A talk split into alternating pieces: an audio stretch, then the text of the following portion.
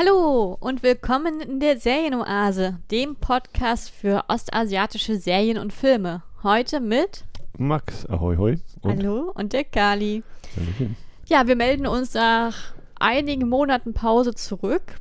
Also ich gebe zu, ich habe ein schlechtes Gewissen deswegen, aber tatsächlich hat bei uns das Leben so ein bisschen reingespielt, dass da so einige Sachen auf privater Ebene, die auch nicht unbedingt alle so positiv waren, ähm, reingespielt haben. Deswegen hat sich das so ein bisschen mit unserem Aufnahmerhythmus komplett ja, verhakt, sag ich jetzt mal. Und ich bin auf jeden Fall froh, dass äh, ich jetzt wieder so motiviert bin und dass sozusagen jetzt die größten Hürden geschafft sind, dass wir tatsächlich jetzt wieder aufnehmen können. Wie siehst du das, Max? Ja, äh, ich bin ja da mittlerweile, glaube ich, so ein bisschen von weg. Natürlich hat man so als Ziel irgendwie eigentlich den monatlichen Rhythmus. Wer jetzt guckt, was 2021 hier rausgekommen ist, der sieht ja, wie viel oder wenig oder wie viele Folgen halt rausgekommen sind. ähm, und äh, finde auch, sollte ja, ist ja eigentlich auch ein Hobbyprojekt, ist ja nicht hier so arbeitsmäßig. Wenn es zu sehr in Arbeit ausartet, dann habe ich auch schon mal bei einem anderen Podcast gemerkt, das ist mir dann irgendwie, das ist dann doof, dann muss man irgendwie runterschrauben oder andere Wege finden. Deswegen bin ich da eher so entspannt, was die Veröffentlichung angeht und sage immer nur zu dir, ja, lass mal mit zur Ankündigung ein bisschen zurückhalten. Also diese Lektion habe ich gelernt, dass ich das nicht mehr mache, tatsächlich. Ja, wir gucken, wir mal gucken, was du so im Laufe der Sendung noch sagst. Ja, ich bin immer so motiviert, dass ich dann sage, ach ja, jetzt machen wir als nächstes das und hier und da und dann, wie es dann so ist, und dann passt es wieder irgendwie nicht und man hat den Film gesehen, dann ist es schon so lange her, dass man drüber reden könnte und ach Mensch, nee, äh, ich werde auf jeden Fall keine Ankündigung machen, ich werde immer nur noch sagen, freut euch und ich werde es am Ende dieser Folge auch beweisen, dass es so ist. Aber nichtsdestotrotz, aber nichtsdestotrotz, wie ist es denn jetzt? Äh, jetzt haben wir sozusagen wieder ein Jahr rumgebracht. Jetzt haben wir 2021 hinter uns gelassen. Wir befinden uns heute wieder in unserem klassischen Jahresrückblick. Klassiker. Naja, das ist auf jeden Fall schon das dritte Jahr in Folge, dass wir das sozusagen machen. Ja, da, also ihr seht es gerade nicht, aber Max guckt gerade total irritiert. Wahnsinn, machen wir das wirklich so oft? Ja, wir machen es immer im Dezember normalerweise und wir sind jetzt einige Tage zu spät dran. Ähm, aber das passt natürlich zu dem ganzen, äh, sag mal, Pech, das wir 2021 hatten, was die Aufnahmen angeht. Da passt das dann wirklich ganz gut rein. Mhm. Ähm, Max, also wenn äh, Max skeptisch Ich musste das auch überprüfen, ja, der also, Live-Check. Also ich habe auch tatsächlich auf meinem Letterbox-Profil äh, tatsächlich auch immer die angelegten Serien-Jahresrückblick, also nicht mal unbedingt Serien, es sind ja auch Filme dabei, also Jahresrückblick-Folgen mit den ganzen gewählten Projekten habe ich da auch nochmal als Listen drin ne, verfügbar. Somit äh, wird das auf jeden Fall nicht langweilig. Die Frage ist jetzt für mich, oder ich frage, ich besser gesagt, meine Frage an dich ist die erste. Wie, wie würdest du in 2021 für dich bewerten? Was war das für dich für ein Jahr? Oh, es war irgendwie kein tolles Jahr. es war äh, kein gewöhnliches Jahr auf jeden Fall. Ähm, ich arbeite ja im Kino und wir hatten ein halbes Jahr zu. Also die erste Jahreshälfte quasi komplett und haben dann jetzt auch äh, am 9. Dezember wieder zugemacht und auch aktuell jetzt zum Zeitpunkt der Aufnahme haben wir noch geschlossen, das ist auch schon wieder über einen Monat. Und ähm, du warst in Korea das erste Halbjahr so ziemlich. Ja, das betrifft ja mich, ich meine ja dich. Ja, das betrifft mich ja auch. Ich war alleine zu Hause. äh, aber schön, dass, dich, dass mich das nicht betrifft, ja. Äh, schön. Ähm, ja, war also alles anders, alles gleich. Dann hast du ja noch gesagt, so ein bisschen persönlich gab es ja auch noch so nicht so erfreuliche Sachen. Ähm, ja, ich bin einerseits irgendwie froh, dass das Jahr vorbei ist, andererseits äh, hm. Ein ganz klares. Hm.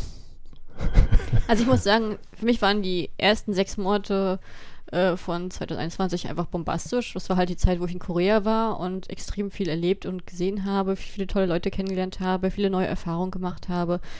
Ähm, das war wirklich eine tolle Zeit und die letzten sechs Monate in Deutschland zurück waren halt so, ja. Ich habe mich gefreut, dass ich Max wieder habe, aber mhm. äh, es ist schon das ganze Zuhause rumgurken und äh, dann noch einige Einschränkungen und dann halt das sozusagen auch die persönlichen ja, Schicksalsschläge. Ähm, das das äh, geht dann doch nicht so an einem vorbei tatsächlich. Also zum Ende hin wurde mir das so ein bisschen zu viel, da ich so gedacht, okay, das verbindest du jetzt mit 2021. Ich freue mich schon auf diesen Jahreswechsel. Ich freue mich auf einen neuen Start. Ich freue mich auf 2022. Und hier sind wir. Yay. Ja, dementsprechend äh, Hop also richtig das erste, die erste halbe Jahr war für mich Hop, das andere war äh, Flop und das, darum geht es heute ja auch gehen in unseren Serienrückblick, dass wir euch auch einige Top-Sachen vorstellen und nachher Flop. Doch bevor wir das machen, möchte ich noch mal ganz stolz sagen, auch wenn ihr denkt, dass wir komplett untätig waren, was die Podcast-Blase angeht, können, muss ich euch leider sagen, nee, das ist nicht so. Denn wir waren trotzdem äh, in einigen Gastspielen dabei. Nicht wahr, Max?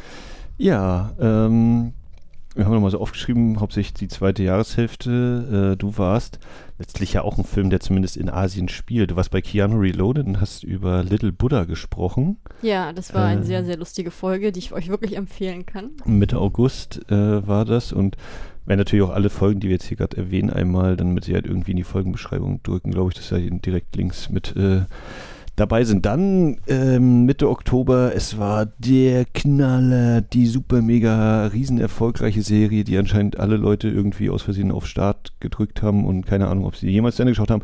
Äh, du warst im Katz Podcast zu Squid Game zu Gast. Genau. Ich glaube, jeder unserer Stammhörer hat sich gewundert, dass wir nicht über Squid Game geredet haben oder keine Folge darüber rausgebracht haben. Das liegt einfach daran, dass ich darüber schon gesprochen hatte in diesem Katz-Podcast. Und den werde ich euch natürlich verlinken für alle, die mir jetzt nicht unbedingt auf Twitter folgen oder unserem Podcast und das vielleicht gar nicht mal mitbekommen haben, äh, damit ihr sozusagen auch nochmal meine Seite äh, sag ich mal, meine Meinung zu der Serie erfasst. Ich wollte das jetzt nicht unbedingt doppeln, dementsprechend habe ich das nicht in unserem Podcast mit eingebunden. Ich habe aber schon den einen oder anderen Besprechungswunsch in der letzten Zeit bekommen, was Serien angeht. Und es kann sein, wenn ich, also ich habe äh, sogar, also ich habe jetzt zwei Wünsche bekommen. Ich will jetzt nicht so groß hochstapeln. Und wenn ich eine dritte, wenn ich noch einen dritten Wunsch kriege, dass ihr jetzt sagt, oh, ich möchte diese Folge, äh, diese Serie oder diesen Film besprochen haben und wenn es nur kurz ist oder mal kurz vorgestellt haben, weil ihr da keine richtige Vorstellung habt, dann schreibt mir das in die Kommentare oder halt auf unserer serienoase.net Seite. Und dann mache ich nochmal eine extra Folge mit äh, Squid Game, der über Überraschungsserie, die sozusagen noch auf der Wunschliste ist und dann halt äh, noch dem dritten Wunsch, der eventuell noch reinkommt. Dann äh, habt ihr auch noch mal eine Squid Game Folge von meiner Seite aus. Aber wenn ihr zufrieden seid, äh, dass es nicht so ist, dann könnte, reicht es auch, wenn ihr die Kids Katz Folge dann guckt. Gehört. ja. Äh, aber wenn man äh, bei dieser Gelegenheit, wenn jetzt jemand sagen möchte, äh, hier, macht mal diese Serie oder besprecht mal jeden Film, wie können die Leute das machen? Du hast gerade schon Twitter erwähnt, also bei Serienoase, klar. Also am leichtesten ist es ähm, immer auf Twitter, Serien, also auf Serienoase zu gehen, ähm, da eine Nachricht zu schicken. Äh, aus der Erfahrung heraus kriege ich eigentlich mal meisten nach, die meisten Nachrichten auf Instagram tatsächlich als private Nachricht. Also Instagram auch ein Serienoase-Account, ne? Auch Serienoase-Account mhm. oder halt auf der unserer Website serienoase.net, da kommen die Kommentare auch rein. Da haben wir auch eine extra Spalte auch nochmal äh, für Wunschprojekte und da wird dann auch gerne mal kommentiert und ich lösche diese Kommentare in der Regel, wenn die Aufnahme tatsächlich erfolgt ist. Dann gebe ich demjenigen nochmal Bescheid und dann wird das eigentlich rausgelöscht, damit ich das nicht durcheinander komme mit meiner eigenen Buchführung sozusagen. Okay, kleiner Tipp, du kannst ja auch den Kommentar nochmal kommentieren und sagen, haben ja, das wir jetzt ich. besprochen, da brauchst du noch nicht löschen, kannst du stehen lassen. Achso, ne, ich habe immer viele Doppelungen, weil ich, ich habe, ach so, ja, das können wir klären das hinter den Kulissen. achso, ja, vielleicht denke ich da nicht so praktikabel. Kann nicht sein. Ähm, genau, also Twitter, Instagram, serienoase.net, ähm, da könnt ihr uns kontaktieren. Also so, sozusagen, es, über Squid Game wurde geredet, weil wie, also wie soll es auch anders sein im März 2021. Jo. Dann war ich zu Gast äh, Mitte Ende Oktober bei Kino Korea und da haben wir Korean Neo-Noir quasi gemacht. Da haben wir, ich bin schon wieder unsicher, ich glaube fünf, sechs Filme uns genommen und äh, ja, war eine ordentlich vollgepackte Folge. Ob wir da dem Neo-Noir auf die Spur gekommen sind, könnt ihr also selbst herausfinden beim mm, Kino Korea. Das war der Oktober. Im November ging es los. Äh, da warst du wieder zu Gast und zwar beim äh, Rostocker Podcast-Kollegen Johannes beim Most Villainous Player Podcast, äh, wo es um Bösewichter geht und du hattest JD aus Heathers. Ja, das hat natürlich mit Asien überhaupt gar nichts zu tun. Aber es war eine unglaublich lustige Folge und wir haben tatsächlich für diese Folge relativ viel Lob gekriegt. Also, das hat mir Johannes ausgerichtet. Ich selber habe das ja nur weniger äh, mitbekommen. Und äh, da ging es halt wirklich darum, warum GD aus dem Film Hazards äh, meiner Ansicht nach der beste Bösewicht der Filmgeschichte ist. Und äh, das hat uns auf, aufgrund dieser Originalfilmthematik auf ganz verschiedene äh, soziale Themen auch gebracht, die halt auch top aktuell sind nach dieser ganzen Zeit und die wir auch gut aufgeschlüsselt haben. Äh, dementsprechend ist es auch eine Folge, auf die ich sehr stolz bin und wirklich empfehlen kann, wenn ihr mal außerhalb des asiatischen Kinos äh, euch mal eine schöne Filmesprechung anhören wollt. Heathers JD mit äh, im Most Fitness Player Podcast. Dann warst du nochmal zu Gast Anfang November und zwar beim Spätfilm beim Daniel in einer Open Mic Folge. ähm, ja, ganz so, ja. Hm. Ja, das war mein erstes Mal, äh, wo ich mit Daniel aufgenommen habe im Spätfilm. Es war eine sehr, sehr lustige Folge. Das war eigentlich mehr so ein QA, würde ich halt sagen äh, dass mir dann halt äh, schöne Fragen gestellt wurden, dass ich ja bei einem Quiz live mitgemacht habe. Wir hatten da wirklich viel, viel Spaß gehabt und Daniel hat mich an diesem Tag zu einer kleinen Sache sozusagen motiviert, die ich euch nach unseren Gastspielvorstellungen präsentieren werde.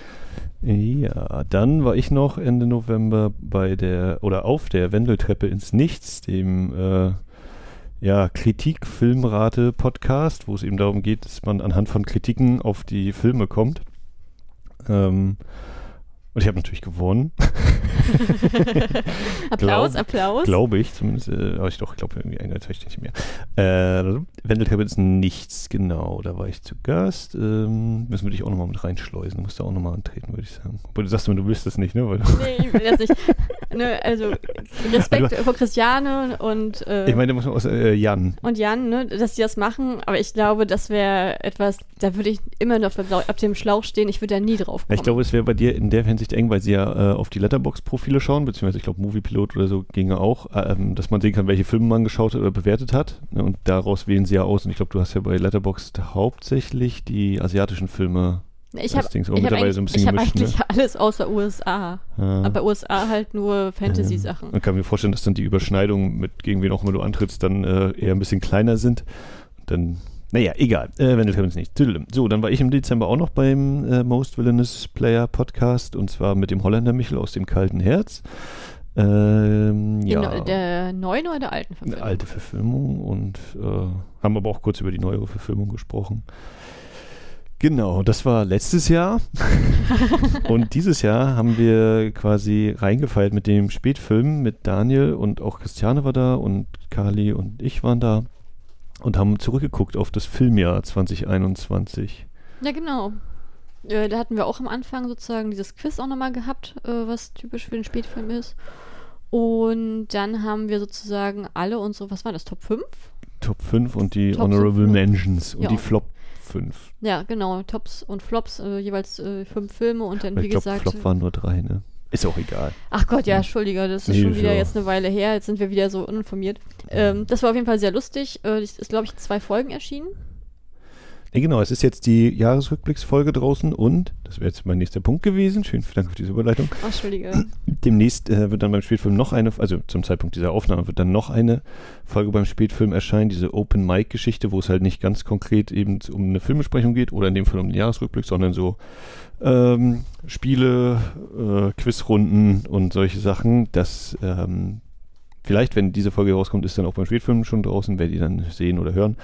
Und wir haben auch noch. Ja, warte äh, mal, bevor du da jetzt weitermachst, möchte ich der Schlaus sagen, dass gerade der Kniff bei dem Spätfilm-Jahresrückblick ja ist, dass es auch wirklich nur um diese Filme geht, die man gesichtet hat und nicht äh, Filme, die auf das Jahr 2021 vom äh, Erscheinungsdatum limitiert sind. Ja, stimmt. Also Filme, die wir 2021 gesehen haben, aber ich habe es halt für mich gleich so gemacht, ich habe nur die Filme genommen, die ich im Kino gesehen habe. Ja, das war natürlich clever. Ich habe da tatsächlich äh, aus allem Oh. geschöpft, aber hat natürlich Ja. auch einen asiatischen Fokus äh, drin gehabt.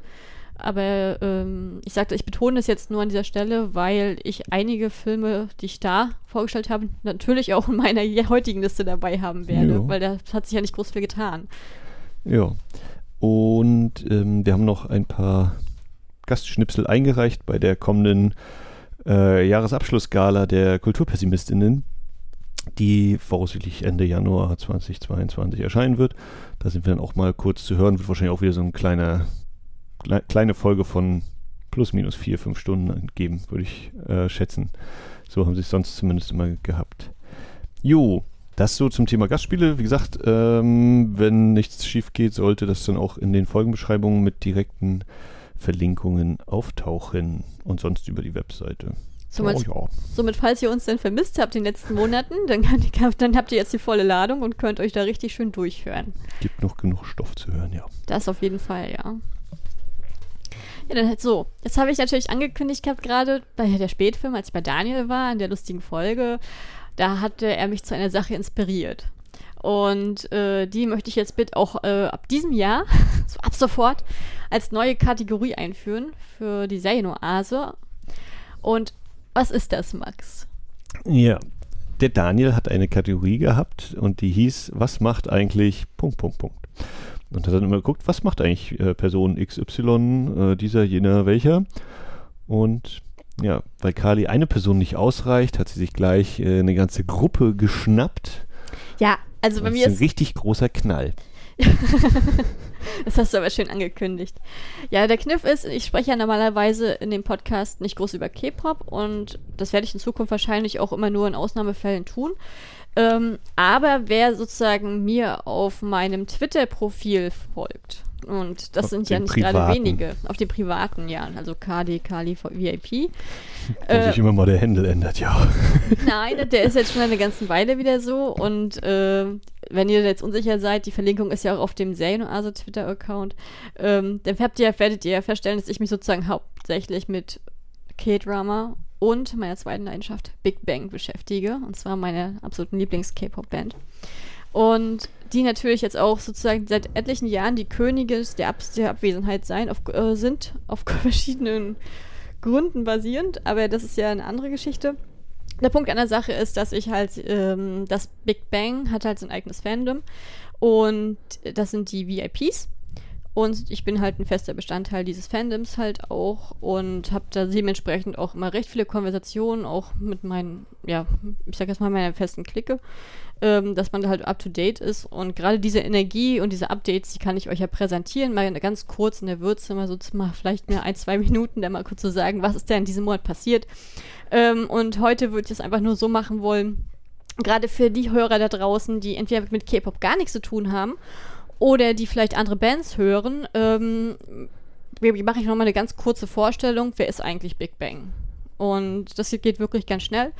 Und zwar ist Big Bang am 19. August 2006 sozusagen ähm, ja, im Licht der Öffentlichkeit entschieden. ich weiß ich wusste jetzt nicht, wie ich das am besten formuliere. Die Band wurde gegründet. Finden Sie einen Ja. anderen Ausdruck dafür? Sie erblickte das Licht der Welt. Okay. Entschuldigung. Okay.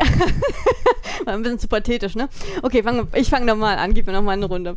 Also Big Bang ist sozusagen, hatte, sein, hatte das Debüt am 19. August 2006 und hat seit dieser Zeit insgesamt drei Alben rausgebracht, die halt alle sehr erfolgreich waren. Hat ähm, insgesamt fünf Member. Ähm, das wären sozusagen der Leader G-Dragon, dann Taeyang, äh, dann haben wir Daesung, T.O.P. und jetzt ehemaliges Mitglied gelistet, jetzt Sangri. Und alle haben natürlich auch immer, äh, hatten auch alle erfolgreiche Solo-Karrieren, die sozusagen auch ähm, total hörenswert sind und halt auch verschiedene Stile vermitteln, ne? Also auch verschiedene Genres, sozusagen verschiedene Musikrichtungen bedienen. Und allgemein ist K- also ist Big Bang eine Band, die halt komplett, ähm, ich, ich würde nicht mal sagen, den klassischen K-Pop, äh, ja, den Style hat. Es ist eigentlich eher so, dass die äh, sehr äh, vielseitige Genres bedienen, äh, sich auf nichts, ich sag jetzt mal, nicht so fest auf was ausruhen. Und ich glaube, am besten ist, wenn man einfach mal bei der Musik mit reinhört, äh, weil auch die Soloalben sich halt auch sehr vom Stil voneinander abgrenzen. Das heißt, man hat da, wenn man Big Bang folgt, hat man schon ein sehr, sehr vielseitiges Repertoire an Musikrichtungen. Und das ist wirklich was Fantastisches. Ja, und dementsprechend möchte ich auch gleich ins aktuelle Update reingehen. Natürlich ist, hat, hat man von etlichen Jahren offiziell nichts mehr von ihnen gehört. Ähm, ich glaube, das, letzte- das letzte, was sie rausgebracht haben, war 2018 die Single Flower Road, die ohne Pro, äh, Promotion sehr, sehr, also ohne äh, große Wert, großartig Werbung, äh, halt auch ein großer Erfolg geworden ist. Und seitdem ist halt still um die äh, Jungs geworden.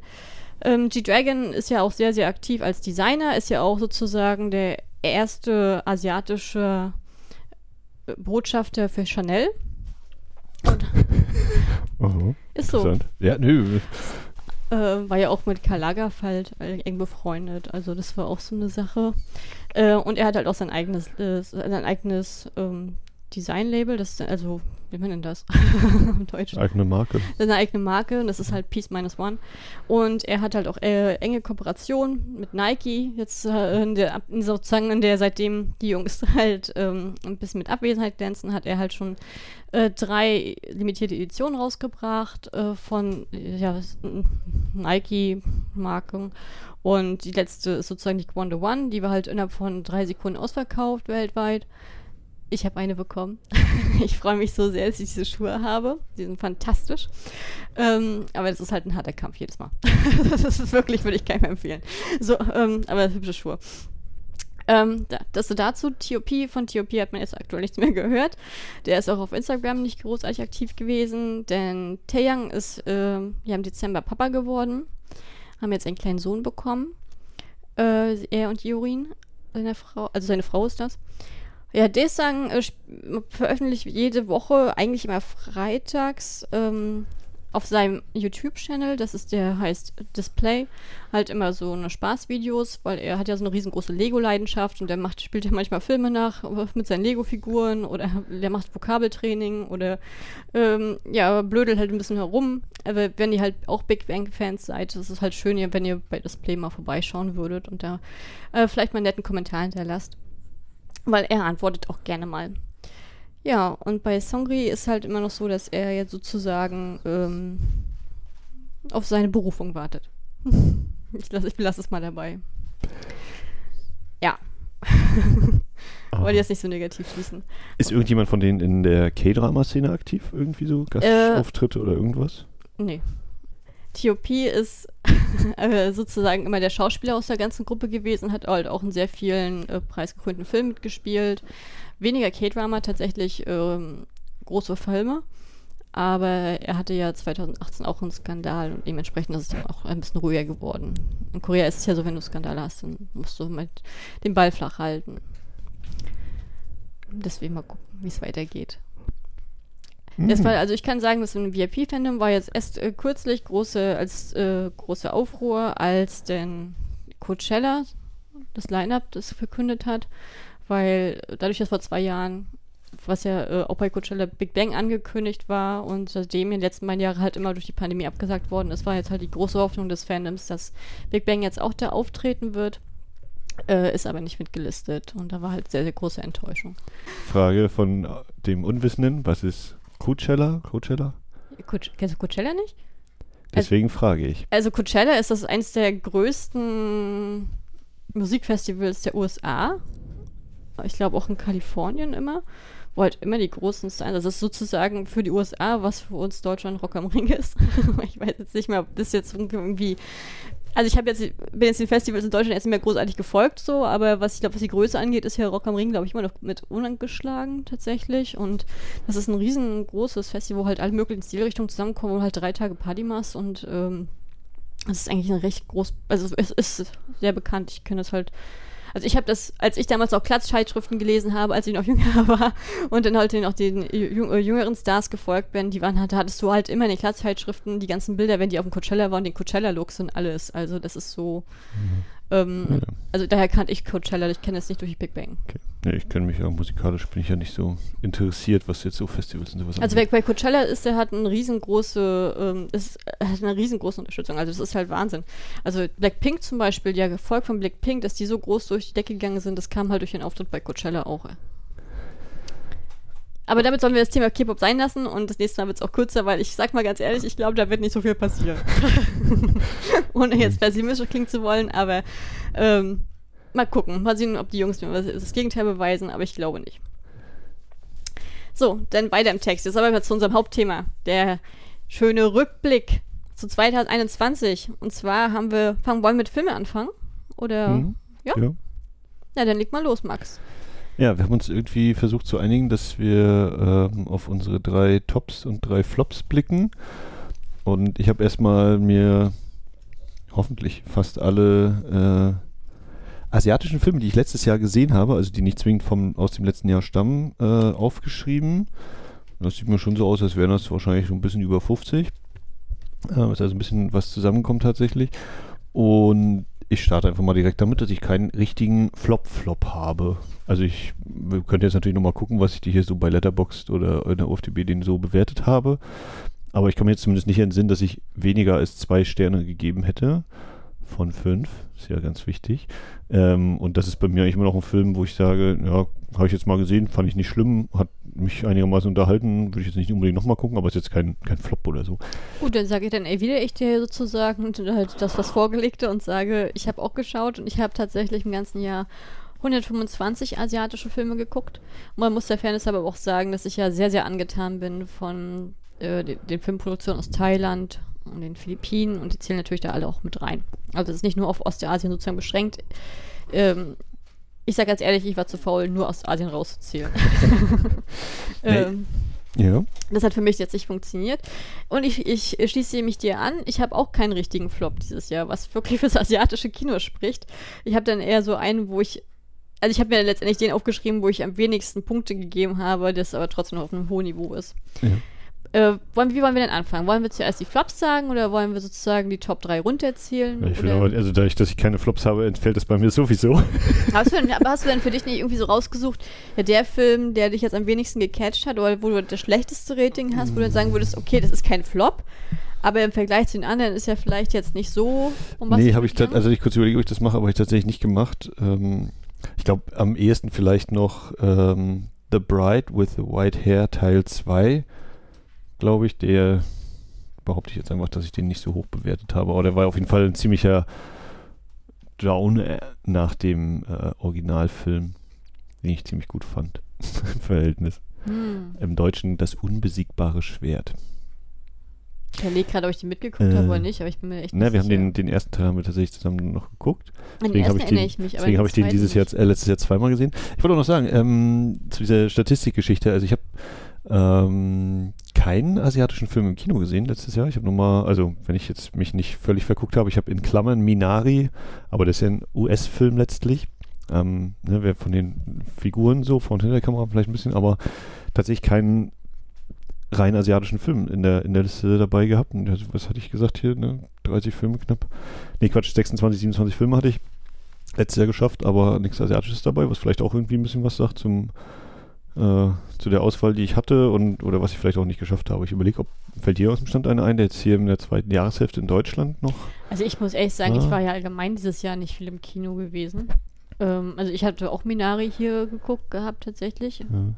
Aber ähm, ich glaube, also ich habe also einen asiatischen Film im Kino, glaube ich, habe ich nur The Box geguckt gehabt im Kino.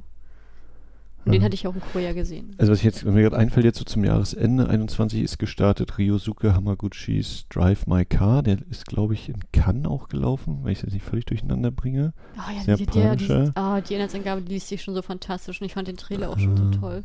Ja, also ich habe ihn noch nicht gesehen, also aber ich würde ihn unglaublich Das wäre so einer gewesen, der theoretisch sozusagen noch eine Chance hätte, bei uns im Kino zu laufen, sag ich mal. Aber dadurch, dass wir zu sind, wir waren äh, das entfallen. Und jetzt sollte, glaube ich, Ende Januar starten. Oh, ich komme nicht drauf, Anfang Januar ein chinesischer Film. Mit schlecht vorbereitet, habe mir den Titel nicht aufgeschrieben. Ähm, das, was sie auch gesagt hat, die ist bei Rapid Eye Movies. Ähm, ist, glaube ich, so Serienmörder oder so. Eine Frau wird verfolgt. Ah ja, ich weiß nicht, wie er heißt. Es wäre irgendeine Begrüßung oder sowas im Titel, aber naja, komme ich auf. Also das nochmal so, ne, nix, äh, ähm, im Kino leider nichts gehabt. Dafür beim Go East Festival äh, teilgenommen, das online stattgefunden hat. Und da habe ich einen usbekischen Film gesehen. Uh. Und das ähm, fand ich war auch, also weil ich hier habe auch gerade vor mir offen meine Letterbox-Statistik fürs Jahr 2021. Da gibt es immer noch diese interaktive Weltkarte. Und da leuchtet eben Usbekistan. Ich habe einen indischen Film gesehen, also für mich relativ äh, selten. Äh, einen indischen Film, zwei thailändische Filme. Hast du natürlich sozusagen mit deinem Anteil, zwei philippinische. Ja, ja, solche Sachen, also wenn ich sowas höre, dann weiß ich immer, ich bin schuld. Ja, Japan 8, Taiwan einer, äh, Hongkong waren insgesamt sogar 14, China 11. Ähm, also so ein bisschen was auch äh, in Anführungszeichen über mein Tellerrand, was ich sonst wahrscheinlich nicht gesehen hätte. War auf jeden Fall einiges dabei letztlich wieder. Und ähm, fand ich interessant. Ja. Ich gucke jetzt ja auch gerade mal nach meiner Jahre mit nach meiner Mhm. Liste sozusagen. Oh, gehen wir noch schön. Mit der Weltkarte. Aber hast du es jetzt auch nur für letztes Jahr oder ist das allgemein? ist 2021. Soll ich, ja. soll ich letztes Jahr machen? Korea als Hauptland? Ja, äh, ja, ihr könnt es jetzt entweder, also wenn ihr äh, nachvollziehen wollt, was Max meint, dann geht auf mein Letterbox-Profil, Kali-san. Und da auf Korea Statistik, auf Stats. Ja, genau, Statistik, weil äh, das einzige Land, was bei mir richtig knallig leuchtet, ist Korea. so. Ja, dann gehen wir mal durch. Welche Länder hast du alles mit reingenommen? Na, ich, hab- ich sehe schon, du hast auf jeden Fall da, glaube ich, noch Bangladesch. Das habe ich nicht dabei. Oh Gott, ja, ich muss mal hier gucken. Alles fang mal an. Ich habe 19 japanische Filme gesehen. Ich habe 89 koreanische Filme gesehen. Zwei indonesische, 16 philippinische, zwei malaiische, sieb- 17 thailändische, einen aus Myanmar, Also Myanmar siehst du nicht verguckt, ja. Hm. 16 indische, 15 äh, chinesische. Kannst du auch Taiwan anklicken hier? Die? Ja, Taiwan habe ich vergessen. Ne? Ja, warte. 14 aus Taiwan. Ah, und 9 aus Hongkong. Das war ja einfach. so, was habe ich denn hier noch so hier oben? Das ist auch Russland wieder, ne? Und Ja, fünf, ja. Also ich weiß nicht, ob es reinzählt, aber 5 aus Russland habe ich noch. Aber damit habe ich dich immer, also du hast zwar, was hatten wir jetzt gesagt, du hast äh, Myanmar, also ich hätte mich verguckt, ich dachte Bangladesch, aber naja, äh, habe ich schön durcheinander gewürfelt. Und ich habe dafür eben Usbekistan ein Filmchen. Yay. Ja, ich weiß gar nicht, was der größte Exot ist, den ich habe. Na, du kannst auch äh, bei deinen Statistiken, äh, zeigt er dir auch an, welches Land du am meisten hattest. Mensch, das ist, ja, das ist Korea, also das weiß ich schon, dass das häufigste war. Also das häufigste Land, was ich habe, ist mit Abstand Korea. Das überrascht mich nicht, weil ich ähm, am, wirklich mit Abstand, in meinem Alt, also im täglichen Leben immer koreanisches Kino sozusagen als Haupt.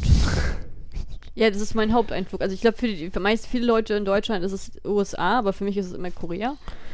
Ähm, aber Japan ist eigentlich auch Japan, Thailand, Philippinen. Also so ist auch meine persönliche Wahrnehmung, dass das sozusagen die vier Länder sind, die ich am meisten gucke. Bei mir ist äh, tatsächlich auch, was heißt, bei mir ist USA, Deutschland, Großbritannien und dann kommt Südkorea und Hongkong.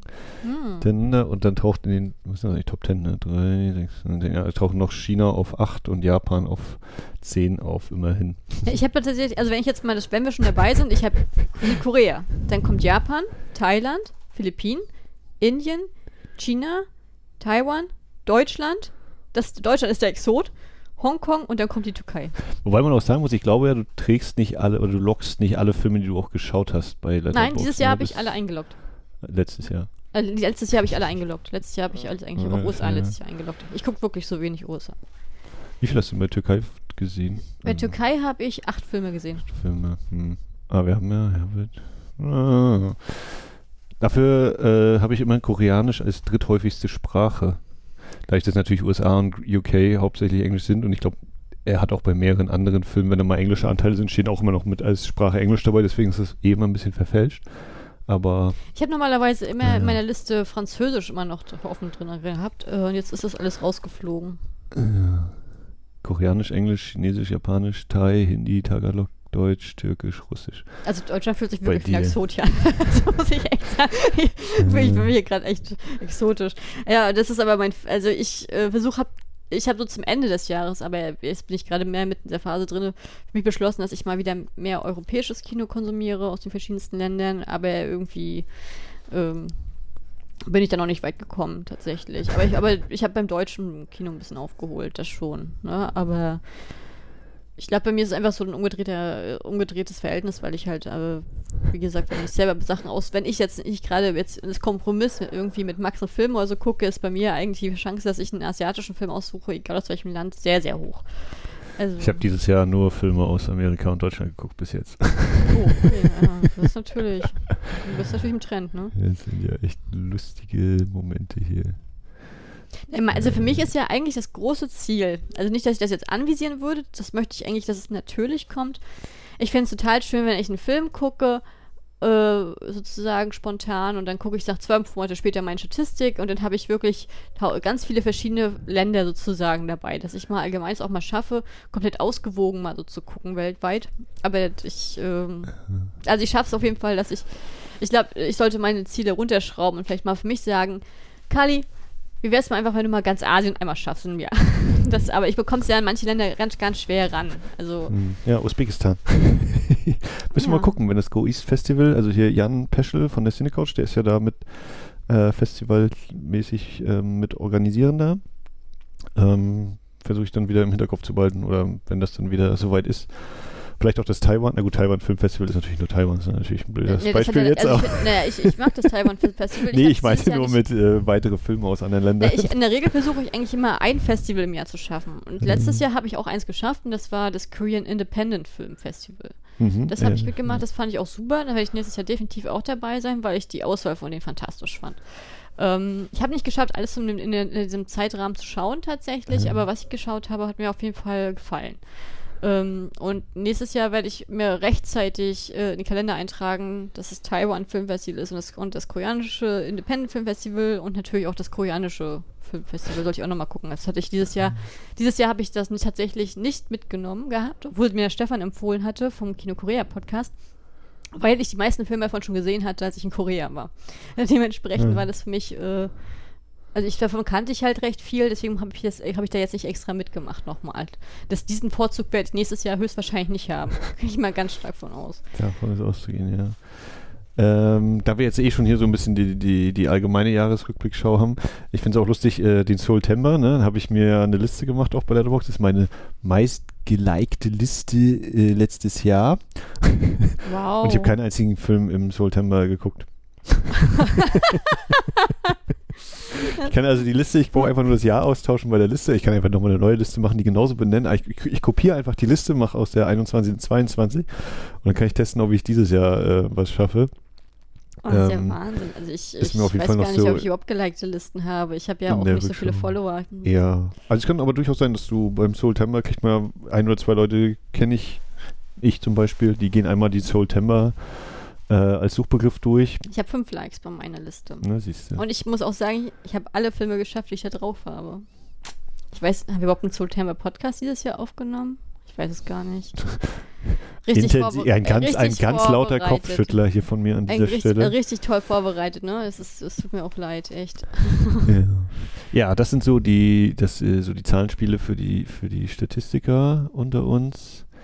Und damit komme ich jetzt mal zu dem, was ich als meinen Platz 3 ausgewählt habe. Ich muss sagen, ich habe es jetzt nicht so. Nee, ich komme zu einer äh, Sondererwähnung eines Films, der tatsächlich vom letzten Jahr ist. Oh, jetzt bin ich mal gespannt. Und zwar heißt der Film Man in Love. Das kommt so bekannt Es war ein taiwanesischer Film, wo der Geldeintreiber sich in die. Was war sie? War sie noch Studentin? Nee. Ach, die haben wir doch zusammen geguckt. Ja, ja, wo sie sich, wo sie sich verguckt, äh, oder er verguckt sich in sie und er ist eigentlich Geldeintreiber und soll von ihrem Vater Geld eintreiben, aber der liegt halt da halb im Koma und sie pflegt ihn und Ja, ja, ja. Äh. Hat wieder Klick gemacht, ja. ja, ja, ja, ja, auf jeden Fall, also den Film fand ich jetzt nicht so super, ich fand ihn okay, war gut. Ähm, aber was halt hängen geblieben ist, ist das äh, Titel, also ich weiß nicht, ob es das Titellied ist, aber halt der, der Popsong, der da Ach auftaucht, Gott, ja. den Ja. ich hiermit erwähnen möchte. Und zwar ist es die Gruppe Eggplant Egg. Äh, Love, Oh Love, You Are Much Greater Than I Imagined, den ich äh, für ein, zwei Wochen so quasi auf Endlosschleife oder auf, auf Dauer Repeat hatte. Das In- kann ich bestätigen. Äh, und deswegen versuche ich auch dran zu denken, diesen Song, der als YouTube-Video vorhanden ist, zu verlinken. Ja, das mussten wir unbedingt machen. Also ich muss ehrlich sagen, ich, ich bin ja nicht so ein Fan von diesem, was, wie würde man, kann man es beschreiben? So Synthie-Vibe oder was, was würdest du was? Äh, ja, es sind die Pop. Ja, so Synthie-Pop und das ist nicht so mein, ja, mein persönlicher Musikgeschmack. Ähm, aber nachdem Max halt das permanent durchgehört hatte, hat es mir so gefehlt, als er es nicht mehr gehört hat, dass ich es jetzt in meiner eigenen Playlist habe und regelmäßig höre. Das Ja. ist, äh, das war, also die Gehirnwäsche hat geklappt. Ja. Äh, das sozusagen als äh, besondere Erwähnung, was jetzt nicht eben bester, schlechtester Film, sondern so als, als Sonderfall irgendwie hängen geblieben ist. Hast du da irgendwie sowas in der Art? Ja, also dadurch, dass wir am Anfang ja gesagt haben, ja, wir haben beide keine Flops und dementsprechend, äh, ja, Gratulation, asiatisches Kino, niemand ist enttäuscht. Ich wünsche, das kann man jedes Jahr sagen, man hat ja trotzdem öfter mal so einen Flop, aber dieses Jahr muss ich auch sagen, war ich sehr, sehr zufrieden, trotz der hohen Anzahl an Filmen, die ich gesehen habe. Ähm, ich habe eine spezielle Erwähnung, die ist auch nicht Ostasien, die ist Asien. Und zwar ist das, äh, ja, was möchtest du raten, welches Land es sein könnte? Indien. Nein, es ist Philippinen. Ähm, ich hatte den Film Das relativ am ist Südostasien. Es es ist Südostasien, ja, aber es ist nicht Ostasien. Der Punkt ist, das ist der Punkt. Es ist, also, ähm, ich habe auch keinen Flop, aber das ist meine persönliche Erwähnung, weil von allen Filmen, die ich dieses Jahr gesehen habe, hatte der die niedrigste Bewertung von mir bekommen und das ist äh, das wahrscheinlich klingt das jetzt komisch, wenn ich jetzt sage, es waren trotzdem noch 6,5 von 10 und trotzdem ein sehr hohes, eine, trotzdem eine hohe Bewertung. Dementsprechend kann ich Ihnen diesen Film nicht irgendwie jetzt schlecht machen. Ähm, und zwar ist der Film aus, heißt, der Film heißt Here and There, ist von 2021, kam im März äh, raus diesen Jahres und ist von den Philippinen. Und dieser Film ist ich, ich kann, also ich, wenn ich jetzt es ganz oberflächlich zusammenfassen würde, könnte ich sagen, es ist eine Romanze, ist es aber nicht wirklich. Äh, es ist nämlich sozusagen ein Film über das Finden von Liebe und das Überwinden von Einsamkeit im Lockdown einer der Corona-Pandemie. Und es geht halt darum, dass halt ein junges Mädchen, eine Politikwissenschaftlerin, gerade an ihrer Abschlussarbeit schreibt und ihre Mu äh, wohnt sozusagen zu Hause mit ihrer Mutter zusammen, die Krankenschwester ist und halt in Quarantäne im Krankenhaus sozusagen zurückbleibt und sie kann das Haus halt nicht großartig verlassen und vereinsamt halt so ein bisschen und ist dann halt im Chats relativ viel aktiv. Und äh, dann trifft sie in dem Chat, wie es denn auch realistisch ist, wie bei Twitter, äh, jemanden, der eine ganz andere Haltung hat als sie. Sie kommentiert das, die beiden streiten sich und am Ende kommt dann raus, als sie dann halt sozusagen eine Videokonferenz mit ihren Freunden so Spieleramt macht, dass äh, der vierte im Bunde sozusagen derjenige ist, mit dem sie geschrieben hatte. Und äh, während sie halt in rel relativ privilegierten Verhältnissen ist, das heißt, sie, sie kommt aus gutem Hause, muss sich halt um nichts Sorgen machen und muss um die Langeweile totschlagen kommt er halt aus einer großen Familie, aus einer Großfamilie, die nicht so viel Geld hat und muss trotz der Pandemie halt äh, ganz viele Jobs erledigen, um überhaupt über die Runden zu kommen, das Geld nach Hause zu seiner Familie zu schicken und ist in einer ganz anderen politischen Situation. Und die beiden fangen halt an, miteinander zu schreiben und eine Beziehung miteinander aufzubauen. Und das ist eigentlich der Inhalt des Films. Und ich fand die Idee eigentlich super spannend, gerade wenn ich jetzt über nachdenke, jetzt etliche Monate später, nachdem ich ihn gesehen habe, ähm, ist das, eine, ist das ein sehr interessanter Film, gerade wenn man mit dem denkt, was gerade in Deutschland so abgeht, so an Diskussionen, Gesprächsstoffen. Dementsprechend kann ich vielleicht sagen, guckt euch mal hier und sehr an. Das wäre vielleicht mal eine neue Perspektive nochmal so reinbringt. Ähm, vielleicht nochmal diesen Dialog so ein bisschen zu pushen. Äh, ich ich habe überlegt, wo ich, ich hatte die ganze Zeit überlegt, wo ich den Film gesehen habe. Normalerweise schreibe ich mir das als Kommentar immer rein. Ich habe es nicht getan. Das heißt, ich kann, es gibt nur zwei Möglichkeiten, wo ich ihn gesehen haben kann. Mein, mein großer äh, was, also wovon ich sehr überzeugt bin, dass das sein könnte, weil es mein Bauchgefühl sagt, ist Netflix. Ich glaube, ich habe den Film auf Netflix gesehen. So. Wenn ich ihn nicht auf Netflix gesehen habe, dann war das eine Zeit, wo ich noch mein Abonnement hatte von TFC. dann habe ich ihn da geguckt. Ähm, aber ich, also ich, aber ich bin mir ein, ich habe ihn auf Netflix gesehen. Ja. Mhm. Also es ist entweder Netflix oder TFC. TFC hat nicht jeder sozusagen hier als Stream. Das ist halt ein philippinischer, von einem philippinischen Sender sozusagen. Der Streaming-Service, den habe ich halt lange gehabt. Ähm, mittlerweile habe ich, ja, habe ich ihn halt immer nur temporär. Immer wenn ich mal was sehen möchte, dann abonniere ich ihn wieder, weil halt, ähm, obwohl sie jetzt angefangen haben, letztes Jahr relativ viele Sachen mit englischen Untertiteln ausgestanden, haben die halt im Katalog zwar noch recht viele Sachen, die halt ohne englische Untertitel sind und bei Talakok komme ich halt nicht weit. Ähm, aber dementsprechend, äh, eine sehr interessante Perspektive, fand ich. Das ist mal was Neues gewesen und das ist dann halt meine persönliche Erwähnung. Hier in Sehr heißt der. Mhm. Aber natürlich verlinken wir ihn euch auch nochmal, weil ich glaube, der ist jetzt nicht so der breiten Masse hier in Deutschland bekannt. Ich bin da auch nur durch Zufall damals rausgestoßen. Ich, ich glaube, oder, oder, jemand hat es mir empfohlen oder weil ich geguckt habe, was neu rausgekommen ist. Also irgendwie sowas war das. So, so einen richtigen Downer hatten wir ja nicht, deswegen können wir jetzt richtig zur Spitze hochklettern, wa? ja, ich bleibe äh, im Thema Musik hier. Ich hatte ja den Song gerade äh, schon genannt und ähm, mein Platz 3, äh, da ist auch jemand dabei, der im, in seiner Freizeit ist Blödsinn, aber der auch äh, nicht nur Schauspieler war, sondern auch Sänger, äh, Leslie Chung. Und zwar ist das der bereits erwähnte Das unbesiegbare Schwert, The Bride with White Hair, aus dem Jahre 1993, Regie Ronnie Yu. Und ähm, ja, ist auch immer so komisch zu sagen, worum geht es da? Ist irgendwie so ein bisschen, ja, ich sage immer Mittelalter, aber es ist natürlich nicht Mittelalter, es ist irgendeine Zeit der Dynastien halt in äh, China. Und ähm, unser Protagonist äh, ist ja eigentlich somit der beste Schüler und, und hat also das größte Talent offensichtlich, aber will eigentlich nicht die Stämme anführen, so ungefähr. Und dann kommt aber die Bedrohung, äh, die bösen Mächte oder die scheinbar bösen Mächte. Und wie es so ist, ähm, da ist eine ganz tolle Kämpferin dabei und die beiden vergucken sich irgendwie so ineinander. Oder er zumindest sich in sie zunächst. Und ähm, ja, ist ein fantastischer äh, Wuxia. Das ist ein Wuxia. Äh, empfehlenswert. Ist äh, letztes Jahr erschienen als äh, Dopp im Doppelpack mit Teil 2 von Koch Media als äh, UHD und Blu-ray im großen Set. Und da hatte ich zugeschlagen, das war in der ersten Jahreshälfte im Lockdown. äh, The Bride with White Hair, das unbesiegbare Schwert, das ist mein Platz 3. Ich fand den Film auch schön. Also ich muss sagen, ich bin ja nicht so der Freund von Hongkong-Kino selbst. Also ich gucke es mir mal an, aber das ist nicht die bevorzugte Wahl, die ich treffen würde. Ähm, aber ich fand ihn sehr schön. Ich bin ja ein riesen Wuxia-Fan, gerade so bei chinesischen Serien. Ich finde ja diese Inszenierung immer wunderbar und ich finde, der Film hat das richtig gut rübergebracht. Also mir hat der auch gut gefallen. Mhm. Was sind bei dir auf der 3? Nee, äh, Quatsch, bei dir auf der 2. Nee, auf der 3. Ich habe meine 3 noch gar nicht gesagt. Achso, hier der war Sonderfall. Ja. Ja, wir sind total, seht ihr, wir kommen richtig verwirrt hier wieder aus, dem, äh, aus der langen Abwesenheit zurück. Mal sehen, wie es nachher Big Bang geht, wenn sie mal wiederkommen. Nein, also mein Platz 3. Und zwar ist das The Box, den ich schon am Anfang erwähnt hatte, weil das war mein einziger koreanischer Film, den ich im Kino geguckt habe dieses Jahr. Und den habe ich tatsächlich auch komplett auf Koreanisch im Kino geguckt, ohne Untertitel und ähnliches, weil ich sie in Korea geguckt habe.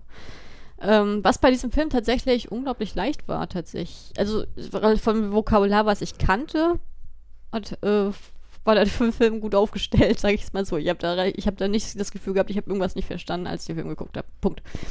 Ähm, The Box ist ein Musikfilm und hat in der Hauptrolle Chanyol. Chanyol kennt der eine oder andere bestimmt äh, von EXO oder durch seinen Soundtrack-Beitrag äh, von Goblin.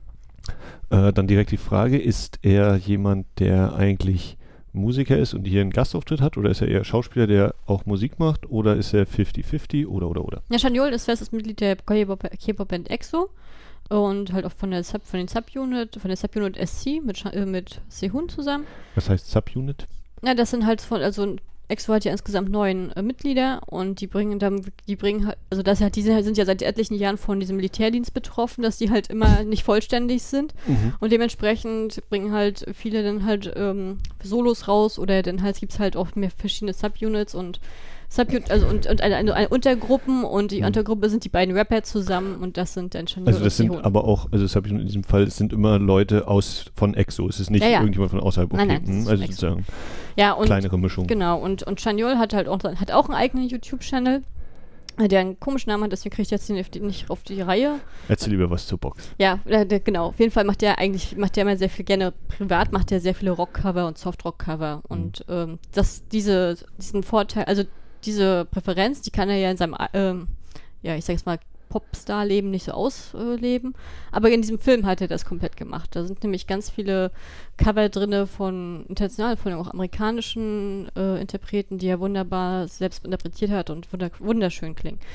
Ähm, und ich bin natürlich nicht voreingenommen in der Hinsicht. Ähm, ja, doch, Scherz. Ich bin auch Exo-Fan. so, so nichtsdestotrotz. Ich war auch, ich war in diesem, also der, in dem Film ist es eigentlich ein, ist es ein Roadtrip-Film. Ähm, es geht halt um, zum einen haben wir Chanyol als den schüchternen Musiker, der zwar hochgradig talentiert ist, ähm, aber an Lampenfieber leidet. Das heißt, wenn sobald er sieht, dass Leute ihn beim Performen sehen, fällt er in Ohnmacht und gleichzeitig halt einen jungen, ja, nee, einem älteren Herrn, der halt sozusagen mit seinem Label kurz vorm Ruin steht und ihn halt entdeckt und das Potenzial in ihm sieht und ihn sozusagen heraus herausbringen möchte. Und um ihn halt aber diese Angst zu nehmen und dieses Lampenfieber zu nehmen, äh, tourt er mit ihm halt durch ganz Korea, also Südkorea, äh, sag mal, durch die ganzen großen Städte und lässt ihn dann sozusagen in der, auf der Freifläche performen, um ihn halt sozusagen selbstbewusster zu machen. Ist dementsprechend eine schöne Heilungsgeschichte, ist ein toller Musikfilm mit klassischer, äh, richtig toller Musik und vor allen Dingen ist es ein, falls ihr mal nach Südkorea reisen wollt und ihr sagt jetzt, oh, ich habe jetzt nur Zeit für zwei, drei Städte ähm, und ihr könnt euch nicht entscheiden, welche ihr sozusagen besuchen sollt, guckt euch The Box an, weil sozusagen die touristischen Aushängeschilder dieser Städte sind alle in diesem Film drin. Das ist eine sehr gute Reiseinspiration tatsächlich. Ähm, also mir hat The Box unglaublich viel Spaß gemacht. Ähm, ich fand ihn, oh, ich fand, ich fand auch dieses Zusammenspiel von äh, dieser Männerfreundschaft fand ich auch wunderschön gelungen und Ich habe mal geschaut, ihr könnt den Film tatsächlich in Deutschland streamen und zwar auf Wiki. Und jetzt ist der eine oder andere wieder, ja, ich, ich kenne Wiki nicht. Ja, wiki.com, das ist halt sozusagen äh, das Portal für ostasiatische Filme und Serien, ähm, wo ihr entweder teilweise sogar mit Werbung kostenlos sozusagen Sachen angucken könnt, aber ich glaube, im Fall von The Box müsst ihr zahlen. Ähm, das wäre dann 2,99 als Abo im Monat und ähm, das lohnt sich auf jeden Fall. Also wer sozusagen äh, wirklich interessiert an K-Drama ist, ähm, der wird bestimmt sowieso schon mit Wiki aktiv sein und wenn man jetzt sozusagen nur in dieser Filmblase ist, dann äh, Wiki baut langsam sozusagen das Sortiment so ein bisschen aus. Also mhm. Box kann man auf jeden Fall auf Wiki streamen. Ähm, genau, dazu würde ich jetzt wieder diesen technischen Krimskrams, der ist da wahrscheinlich original mit englischen Untertiteln, nehme ich an. Ja, doch deutsche. Hat auch deutsche Untertitel. Mhm. Und könnte man sowohl direkt ne, im Browser wiki.com oder so, also wir werden einen Link reinpacken. Ja, es gibt halt, ihr könnt euch die App natürlich runterladen, über die App das gucken, das ist das, ist das Entspannteste. Aber ihr könnt es natürlich auch einfach normal auf Browser gucken. Ja, und die App gibt es, also wir haben bei uns jetzt ganz konkret, wir haben jetzt ja auch diesen Apple TV und da hast du es auch in dem Apple TV, diese App, ne? Ja, ja. Also okay. im, Weil ich im glaub, App Store ist das auf jeden Fall Wiki drin. Ja. Also Wiki ist sozusagen ohne Ländergrenzen. Nee, ich meine über Apple. Ich glaube, über den Fernseher von uns ging es ja, glaube ich, nicht. Nee, also, also ich weiß nicht, es kommt darauf an, wie ihr zu Hause ausgestattet seid. Also ich habe ja dann immer auf dem Tablet geguckt gehabt.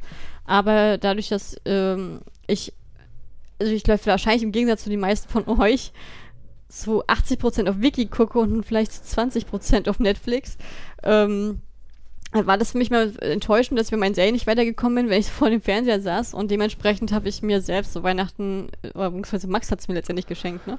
Mhm. Ohne dass er es wollte. ähm, zurück zu, deswegen habe ich mir einen Apple TV gegönnt und wenn ihr einen Apple TV habt, dann könnt ihr euch ganz entspannt die App runterladen, Wiki, und dann könnt ihr auch auf dem Fernseher das gucken. Also und ich nutze das komplett aus, sage ich ganz ehrlich. Ja, das habe ich schon gemerkt. ich liebe Wiki. Ich liebe wirklich, wirklich. Und auf jeden Fall, meine Nummer drei ist The Box mit Chaniol. Und ähm, ihr könntet euch auch auf jeden Fall nochmal Chanyols Solo-Songs äh, raus sozusagen mal anhören, wenn ihr gerade so, wenn ihr nicht ein äh, Fan von K-Pop seid, sondern eher so Rock oder ja, Softrock, dann ist, glaube ich, Chanyols äh, Solo-Projekte für euch ganz interessant. Mhm. Und ich sehe gerade hier bei mir Du hast mindestens, obwohl ich behaupte einfach, du hast mindestens zwei Leute inspiriert, dass die sich diesen Film auf die Watchlist gepackt haben. Äh, also zumindest, na, vielleicht mindestens einer. Wie okay. kommst du jetzt darauf? Ja, weil das zwei Leute sind, die, glaube ich, hier auch gerne mal zuhören und ähm, mit denen du auch so Kontakt hast. Hier. Ah ja, ich sehe schon. Ja, ja. Ähm, so, das waren die dritten Plätze. Möchtest du mit der zwei weitermachen oder soll ich? Nee, ich habe jetzt schon Puzzle im Mund. Mach okay, du. dann geben wir dir eine kleine Pause. Ähm, ich glaube, ich kann auch einfach mal sagen, ich habe die keinen aktuellen Film in meinen Top 3 genannt hier. Also ich habe dieses Jahr oder von vom letzten Jahr sozusagen den Night in Paradise gesehen, Space Sweepers ähm, und dann wird schon ziemlich dünn. Und dann müsste ich wahrscheinlich nochmal nachgucken, was tatsächlich offiziell vom letzten Jahr war oder vom vorletzten Jahr. Äh, ich weiß nicht, dieser Dieb, war das thailändisch oder war das? Das ist äh, Dieb? Ja, ja Dieb ist ein thailändischer Film und der ist auch von diesem Jahr. Ja, von also von 2021 ist der gewesen, ja. Also ich habe zum Beispiel nur aktuelle Filme, also nur Filme aus dem Jahr 2021 in meiner Liste. Ja, oder die beiden Rurouni Kenshin-Filme, die waren jetzt auch neu äh, in Deutschland. Aber ich habe äh, auf Platz 2 mir aufgeschrieben äh, Sympathy for Lady Vengeance von oh. Park Chan-wook aus dem Jahr 2005 mit Lee Jung-ae in der Hauptrolle. Auch dieser Film ist äh, im nun vergangenen Jahr 2021 auf UHD erschienen, plus Blu-ray im Mediabook, so heißt das, äh, bei Cape Light. Und da habe ich mir den gekauft und auch den Sympathy for Mr. Vengeance und damit die Vengeance-Trilogie nun komplett zu Hause. Den Oldboy haben wir auch schon mal hier in der Senoase besprochen.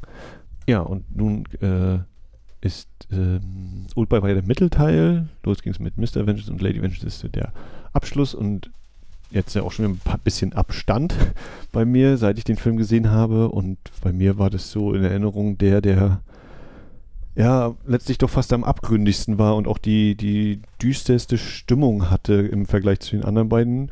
Alle drei haben trotzdem noch so einen gewissen Humor und, und so ein, na nicht Augenzwinkern wäre jetzt vielleicht übertrieben, aber äh, schon so, ein, so einen feingeistigen Humor drin, aber ich hatte den Eindruck, bei, bei Lady Vengeance ist das echt, boah, so richtig düster und ähm, da ist auch nicht mehr wirklich so was, wo ich denke, so eine Art, das war jetzt bei Mr. Vengeance auch nicht, ähm, aber also der hatte noch, finde ich, also ich finde, die hatten noch ein bisschen leichtere Grundstimmung, ohne es jetzt sagen würde, das sind irgendwie reine Komödien oder so, ist ja auch Quatsch. Es geht nun mal um ein äh, bisschen um Leben und viel um Tod. Äh, aber ich glaube, der äh, Lady Vengeance hat mich da doch am, am stärksten äh, so getroffen. Ich meine, kann bei, bei Oldboy natürlich auch sein, dass ich da so eine sehr hohe Erwartungshaltung habe und den mit irgendwie so gefühlt einer Distanz geschaut habe. Ich fand ihn ja inszenatorisch, oder sind alle drei inszenatorisch, finde ich hochgradig spannend und interessant. Äh, wenn ich an Oldboy fällt mir eben sofort diese Sachen mit den Uhren ein und den Zeiten. Und bei Lady Vengeance war es eben wirklich so diese, diese Düsterkeit und ähm, dieses, ja, wirklich durchspielen. Ne? Wie, wie, macht man das eigentlich mit der Rache so? Ähm, äh, ohne irgendwie das so aufzulockern und weiß nicht, also irgendwas hat mich bei dem anders gekriegt als bei, bei uh, Old Boy und Mr. Vengeance. Und ähm, fand ihn eben ganz toll. Hatte mir auch für den Soul Temper dann vorgenommen. Es gibt auch eine Fade to Black and White Version, wo anscheinend dem Titel entsprechend äh, nach und nach im Verlauf des Films die äh, Farbe rausgenommen wird, sodass man eben bei Schwarz-Weiß-Bild endet. Ähm, entsprechend wohl auch der Stimmung des Films und allem. Aber wie ich ja schon erwähnte, habe ich mit Soul Temper gar nichts geschafft. Und deswegen mache ich das vielleicht äh, dieses Jahr im September. äh, vielleicht auch nicht. Ähm, genau, Sympathy for Lady Vengeance von Park Chan-wook aus dem Jahre 2005. Hierzulande erhältlich als Disc und ich glaube auch im Streaming gut verfügbar, wer den noch nicht gesehen hat oder mal wieder sehen möchte. Ja, ich fand ihn auch unterhaltsam. Also ich habe, ich, ich glaube, nach den unmittelbaren Sichten von den dreien habe ich gedacht, dass der, dass der mir auch am besten gefällt aus der Reihe tatsächlich. Da würde ich mich anschließen. Aber jetzt im Nachhinein, wo ich die meisten Erinnerungen habe und wo ich so hängen geblieben ist von der Stimmung her, glaube ich, ist tatsächlich Mr. Vengeance. Also ist ein bisschen voll Mr. Vengeance mein Liebling. Mhm. Allein schon wegen Beyuna und Shin äh, Hakyun. ähm, die gehören jetzt meinen Alltime Favorites so äh, an Darstellern. Ähm, aber ja, ich, der war schon düster. Ich fand ihn super unterhaltsam. Ich fand ihn super kurzweilig. Um, hat mir sehr, sehr gut gefallen. Ist, äh, von, wie, wie heißt der Regisseur? Park Chan-wook? Park Chan-wook. Ist, was ist denn, welches ist dein Lieblingsfilm von Park Chan-wook? Äh, könnte natürlich JSA sein, ähm, aber jetzt habe ich natürlich mir auch nicht nochmal die Filmografie direkt vor Augen äh, gerufen. So, ich habe mir jetzt nochmal die Filmografie aufgerufen von ihm, habe längst nicht alles gesehen, aber ich glaube, manche sind auch irgendwelche Kurzfilme oder so. Ähm, und wenn ich so drauf gucke, könnte vielleicht sogar die Taschendieben. Oh, das ist, also ich glaube, das sind alles, das, was ich gesehen habe, habe ich alles relativ hoch bewertet und finde ich alles ziemlich gut. Deswegen sind das wahrscheinlich eher so ein bisschen irgendwie Nuancen oder Tagesform abhängig, aber äh, Handmaiden, Lady Vengeance, JSA, die drei ähm, dürften so ziemlich hoch im Kurs stehen. Ich habe I'm a Cyberport That's Okay noch nicht gesehen, Thirst noch nicht gesehen. Das wäre noch so ein bisschen, ne, also. Also Thirst ist der absolute Lieblingsfilm von meinem koreanischen Freund Kyun. Also der sagt immer, ich muss Thirst gucken. Aber ich habe ihn auch noch nicht gesehen. Naja. Also ich hätte, ich habe gestern war das tatsächlich. Da hat, ich glaube, die Schlöpsi halt war das auch. Ähm, da hat auch jemand sozusagen die Frage äh, gestellt, was ist euer absoluter Lieblingspark Jean Film? Und dadurch habe ich halt schon mal reingeguckt gehabt, deswegen wusste ich jetzt schon meine Antwort, ne, weil ich es äh, schon im Kopf hatte. Aber ich habe gestern echt gehadert mit mir zwischen zwei Sachen. Möchtest du raten? Ähm, na, wenn du jetzt gerade gesagt hast, dass dir Mr. Vengeance äh, so sehr zusagt und JSA ist halt auch mit Shin Hakyun, Deswegen würde ich sagen, es ist entweder Mr. Vengeance oder JSA. Ja, ich habe auch Bayuna erwähnt, also von daher. Ja, aber da weiß ich nicht, ob die nochmal woanders mitgespielt hat. Die Hauptrolle vor allem Cyborg, äh, einmal Cyborg oh, okay. Dann kommt der natürlich noch jetzt als äh, Joker mit in die Runde. Ich sag JSA. Ja, es ist tatsächlich JSA, aber ich habe mit mir gekämpft, weil ich, ich mich nicht entscheiden konnte zwischen JSA und äh, I'm a Cyborg. But that's okay. But it's okay, ja. Ähm, mhm. ich fand die, also ich glaube, das sind meine beiden Lieblingsfilme von ihm. Aber ich glaube, JSA, glaube ich, äh, hat mich wirklich ganz schön mitge mitgenommen. Also ich fand den schon, ist, glaube ich, meine Nummer eins von ihm. Naja. Mhm. Mal ein kleiner Exkurs hier. also ich wusste auf jeden Fall, dass es Oldboy nicht ist.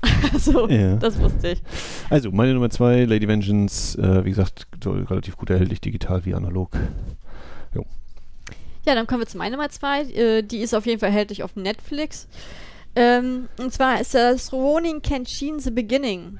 Sozusagen. Takeru Sato, Fangirl. Steht dazu. Also ich, ich, ich weiß, mein Fangirl klingt, glaube ich, immer peinlicher, als ich es auslebe, aber ähm, ja, ich bin ich gucke sehr, sehr viele Filme mit Sato Takaro. Ich mag ihn sehr, sehr gerne als Schauspieler.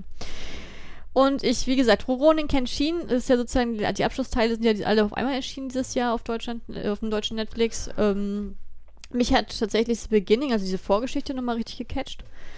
Weil da halt dieser Genau. Romanzenanteil Also noch dabei ist. fünf- Ich weiß, dass diese Empfehlung nichts für Leute ist, die den Manga gelesen haben oder den Anime sozusagen schon geschaut hatten. Das ist mir klar. Ähm, ich habe das nicht als Vorwissen, dementsprechend äh, bitte zieh das äh, und berücksichtigt das, weil ich ja schon einige sehr ich hatte sehr viele Gespräche deswegen schon auf Twitter gehabt, dementsprechend bin ich da vorsichtiger geworden. Ich möchte das nur mal sagen, dass ich habe dieses Vorwissen nicht. Ich kenne nur die Filme mit Sato Takaro und ich fand den einfach toll. Äh, das sind noch fünf Filme mittlerweile insgesamt. Ne? Ja. Und die, der erste war irgendwie, glaube ich, schon von 14 oder 16 Ja, ja. oder so. Und The Beginning ist der fünfte gewesen. Ne? Es war doch The Final und genau, dann das The ist Beginning. sozusagen die äh, Vorgeschichte. ist noch. genau mal die Vorgeschichte nochmal so ausformuliert. Und würdest du sagen, ich meine, das ist jetzt eine blöde hypothetische Frage, weil kann man ja nicht wissen, ist es, äh, wenn einer sagt, ah, okay, gucke ich auch mal, ist es dann ratsam, dass er den Film zuerst guckt? Oder Nö, du ich würde würd mich an die normale Reihenfolge halten. guck, wenn schon, dann müsst ihr alle fünf Filme durchziehen, ne? Ja, das sowieso. Ja, ja. Also ich finde, also ich habe, ich, ich, das ist jetzt für mich zum Beispiel ein, eine Auswahl auf einem sehr, sehr hohen Niveau gewesen, weil ich, die, ich finde alle Filme dieser Reihe auf einer sehr ähnlichen Ebene. Ich habe da von den Bewertungen, ich glaube, ich habe die alle fast gleich bewertet. Ich glaube, Hm. das war jetzt, ich habe den jetzt 0,5 mehr bewertet, weil mir die Tragik der Liebesgeschichte und seine persönliche Entwicklung halt so gut gefallen hat und ich die Ästhetik halt mit diesen ganzen Schneekämpfen und den Schwertkämpfen so toll fand in diesem Teil. Hm. Deswegen hat er einen halben Punkt mehr gekriegt, aber äh, ich finde, die ganze Ronin Kenshin-Reihe ist für mich absolut sehenswert und macht Spaß. Ja. Also ich fand die auch nicht schlecht, aber ich hatte manchmal wirklich das Gefühl, okay, jetzt kriegen wir diesen Kampf und jetzt wird wieder lange gewartet. Und dann stehen sie sich gegenüber. Ah, die ziehen es auch ein bisschen in die Länge, hatte ich so manchmal den Eindruck. Ähm, aber also kann man sich auf jeden Fall mal angucken. Wie gesagt, ich hatte auch kein Vorwissen oder sowas. Ähm, ja. Also mir hat Spaß gemacht. Also ich sage es ganz ehrlich, wie es ist. Und gerade wenn man so ähm, diese Kampfszenen hat, dann, also ich, ja, guckt euch das mal einfach an. Schaut mal rein, lest, euch mal die Beschreibung durch auf, Net, auf Netflix, ähm, ob das was für euch wäre, weil es immer schon sehr speziell ist. Ähm, ich fand es, wie gesagt, super unterhaltsam. Also ich hab, mich hat das richtig gecatcht und ich habe das echt in einem wieder wegbingen können, tatsächlich. Das wäre meine Nummer zwei. Ronin Kenshin, The Beginning. Ich glaube tatsächlich auch, dass bei den meisten das der am schlechtest bewerteste Film von allen ist. also ich glaube, ich, ich habe da nicht jetzt die, äh, ähm, ich repräsentiere mit meiner Empfehlung jetzt nicht unbedingt äh, die Masse dieses, der Zuschauer dieses Films. Mhm. Aber, ähm, ich weiß nicht. Finde ich toll. Punkt. Das war meine Nummer zwei. Bin durch. So, und äh, vom Eiland Japan, oder von den japanischen Inseln, geht es jetzt wieder aufs Festland. Und zwar habe ich einen chinesischen Film auf, meiner Platz, auf meinem Platz 1. Ist auch jetzt, wird dieses Jahr acht Jahre alt. Äh, Feuerwerk am helllichten Tage von Jiao Jinan, beziehungsweise der englische Titel ist Black Coal Thin Ice. Und da geht es ja um, ich weiß gar nicht mehr, ob es Serienmord war, aber ich glaube schon. Äh, eben in China und der Jetzt bin ich mir schon nicht mehr sicher, ob der Film auch über Jahre hinweg spielte. Vielleicht, vielleicht auch nicht. Es ist schon ein bisschen her, dass ich den Film gesehen habe. Ich fand ihn sehr gut. ähm, also tolle, tolle Bilder und ähm, einen extrem trockenen Humor, meine ich mich zu entsinnen. Ich habe letztes Jahr auch tatsächlich ähm, einen der ersten Filme von Yao Jin angesehen, Pickpocket. War so semi-dokumentarisch. Ich glaube, weiß gar nicht, da ich kurz ein Mubi-Abo, glaube ich. Ähm, ja, also einerseits irgendwie so ein, so ein Kopffilm, andererseits aber auch ähm, bisschen Drama eigentlich mehr und ähm, durchaus dokumentarisch wirken. Also wir haben schon eine Handlung und alles, aber das wird eher, das, wie es erzählt wird, das wirkt halt ein bisschen anders als so der Standard-Hollywood-Film. ne? Das wäre eine doofe Beschreibung. Ähm, kann also sein, dass ich ihn vielleicht auch einfach deswegen ein bisschen besser finde, weil er mich aus meinen üblichen Sehgewohnheiten rausholte. Ähm, ja, so viel möchte ich nicht, ich kann gerade irgendwie gar nicht so viel richtig dazu sagen. Also ich war auf jeden Fall halt schwer beeindruckt. Ähm, hatte mir die Blu-ray auch gebraucht gekauft, müsste auch immer noch erhältlich sein. Und sonst eben gehe ich davon aus, dass der irgendwo auch zu streamen ist. Gucken, ja. Äh, Letterbox zeigt an, mindestens bei Rakuten ist er wohl zu sehen. Dann dürfte es auch noch ein paar andere geben, wo man den sich angucken kann. Ähm, ja, Feuerwerk am helllichten Tag. Einfach erleben. Nicht irgendwie von mir hier zerquasseln lassen. Passt es jetzt zum äh, Jahresrückblick. Also ich habe ihn tatsächlich noch gar nicht gesehen. Also ich, bei mir ist er noch auf der Liste drauf. Sehr schön. Ja, das ist meine Nummer eins. Äh, Feuerwerk am helllichten Tage. Ja, wenn es denn Nummer eins ist, dann muss ich natürlich auch auf meine Watchlist setzen. Nützt ja alles nix. Ja, dann kommen wir zu meiner. Ähm, also wer den Spätfilm sozusagen Jahresrückblick schon gehört hat, der weiß es schon, der wird nicht überrascht sein. Und ich glaube auch andere Leute, die sozusagen meiner Blase, deutschen Blase sozusagen äh, mit mir kommunizieren, werden auch nicht überrascht sein. Und du wirst es sowieso nicht überrascht sein, weil du schon ein paar Mal gehört hast. Oh. Mein Film des Jahres ist Midnight. Ähm, ist dieses Jahr erschienen, kurz, also kurz bevor ich wieder zurückgekommen bin. Also dieses Jahr, letztes Jahr. Also letzte 2021 erschienen, genau, kurz bevor ich zurückgeflogen bin aus Korea. Ähm, ist, ich sag jetzt mal so ein, also Vicky beschreibt ihn als ein lebensbedrohliches Katz-und-Maus-Spiel zwischen einem psychopathischen Killer und einer tauben Frau. Ähm, das fasst es eigentlich gut zusammen. Also das war, ich hatte das tatsächlich geguckt, den, äh, weil ich das ganze Casting unglaublich gerne mag, weil ich die Schauspieler alle super gerne sehe, von jung bis alt, äh, die da mitspielen und vor allen Dingen auch Jinky Ju, das ist sozusagen die weibliche Hauptrolle, die die taube Dame spielt. Die es fantastisch macht, aber ich sehe sie unglaublich gerne, sehr generell. Und wie Jun, den ihr bestimmt jetzt auch aus Squid Game alle kennt, als den ähm, Polizistenbruder, ähm, der hat da die, sozusagen die Rolle des Serienkillers und ich hatte diesen Film einfach spontan geguckt, ohne viel zu erwarten. Ich hatte auch von der, äh, ich habe auch keine Werbung von diesem Film mitbekommen gehabt. Ich hatte es einfach nur gesehen, ach, der ist jetzt mal raus, dann guckst du ihn nochmal an und habe ihn dann halt auch gestreamt. Und ich, ich, weiß nicht, ich weiß nicht, ob ich in der Stimmung dafür war oder was auch immer, aber ich fand diesen Film einfach nur bombastisch. Und es geht halt darum, dass ähm, so, sozusagen die Hauptdarstellerin und ihre Mutter sind beide taub und arbeiten halt sehr hart für einen Urlaub und fahren sozusagen nach Hause. Und während die Mutter sozusagen an der einen Ecke war, auf sie wartet, will sie das Auto noch schnell in der Garage parken und gleichzeitig parallel zu und zu treibt halt ein Serienmörder sein Unwesen, der halt sehr kreative Methoden an den Tag legt. Und ähm, oh, auf jeden Fall äh, kreuzt denn äh, und die Hauptdarstellerin Wege mit ihm und dann geht halt diese Jagd los. Und ich fand diesen Film erstmal zum einen unglaublich spannend inszeniert. Ich gerade die Tatsache, weil man ganz viel aus ihrer Perspektive mitbekommt, wie er sich annähert, wenn sie nichts hören kann und wie sie halt sozusagen mit ihrer Mutter dann halt in Zeichensprache kommuniziert. Äh, und ach, es, ich, ich, fand den, ich fand den Film einfach super. Es geht, es, es halt, ich finde, äh, natürlich funktioniert er nach einem, nach einem sehr üblichen Muster, was dieses Thriller angeht. Aber die Details machen gerade diesen Film aus. Und ich finde es einfach bombastisch, erstmal, dass er so spannend ist, dass die Schauspieler das alles so, super gut verkörpern. Und vor allen Dingen auch, dass ähm, die Hauptdarstellerin eine unglaublich logisch handelnde Person ist. Also natürlich kämpft sie um ihr Leben, aber du hast man das ja ganz oft in, in Hollywood-Horrorfilmen, dass die weibliche Hauptdarstellerin nicht die hellste ist und dann immer die komischen Entscheidungen trifft, äh, wo man denkt, warum. Und sie trifft eigentlich so eine richtig realistische Entscheidung, wie jeder, uns halt, wie jeder von uns sozusagen in diesem Moment handeln würde und ähm, das finde ich einfach toll. Und was diesem Film halt auch ist, dass sozusagen das große Finale ist halt in der Myeongdong Street und da habe ich halt gewohnt, mhm. direkt daneben. und das war für mich so ein Highlight, weil ich dachte so, oh, ich will mich irgendwie zurück. Ah, nee, das war, das, äh, das, das, das gibt so ein Gefühl, das Gefühl der Wärme, obwohl es in diesen Film eigentlich gar nicht reingehört. Und dementsprechend, naja, ist halt so, ist halt eine persönliche Sache. Und ähm, was ich einfach toll finde, ist, dass dieser Film eine unglaublich starke Gesellschaftskritik reinbringt, äh, sozusagen mit der, um, sozusagen mit dieser Kla Zweiklassenbehandlung ähm, mit der Tauben-Community. Äh, das, und wie das sozusagen übersehen wird, dass sie nicht als Ganzes wahrgenommen werden, teilweise von einzelnen Leuten.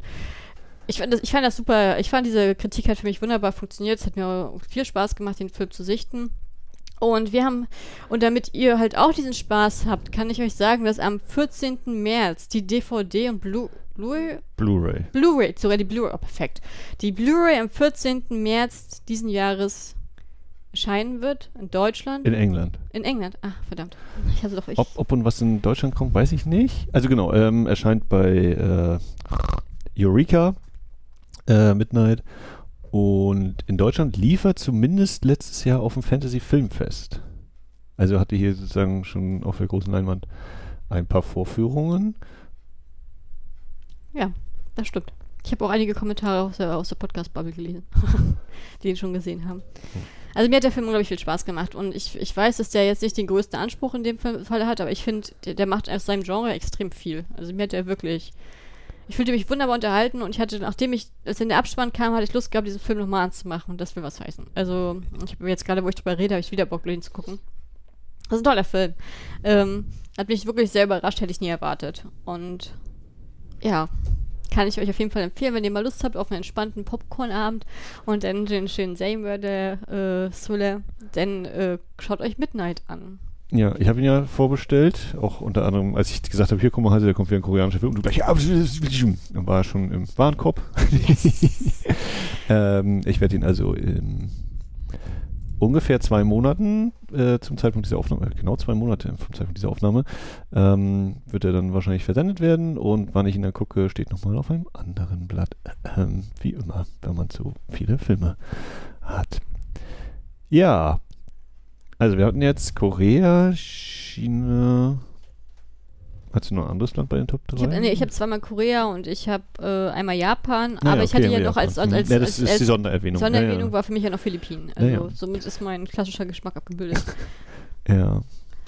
Jo, das waren unsere Top 3 Filme. Ja. Und Special Menschen. Und ähm, jetzt haben wir noch einen weiteren Punkt. Und zwar natürlich, wie soll es auch anders sein, in der Serienoase müssen wir natürlich auch über unsere Top-Serien reden. Und Flops. So, und hier können wir gleich mal wieder die Verhältnisse gerade rücken. Ähm, ich habe ein bisschen nachgedacht. Ich bin ja nicht so der Seriengucker. Ich bin, also ich weiß, ich habe letztes Jahr ähm, erstmals komplett geguckt Willkommen Gravity Falls. Und ich habe meinen Miami Vice Rewatch mit der neuen Blu-ray-Box ähm, durchgezogen bis zum Ende. Und ich habe Vincenzo gesehen als koreanische Produktion. Und mehr ist mir nicht eingefallen. Also ne, dafür ist Letterbox eben nicht unbedingt so geeignet, auch wenn da sehr viele Miniserien halt irgendwie mitgeführt werden, warum auch immer. Ähm, aber ist dann Vincenzo deine Nummer 1? Er ist, er ist sowohl der erste als auch der letzte Platz.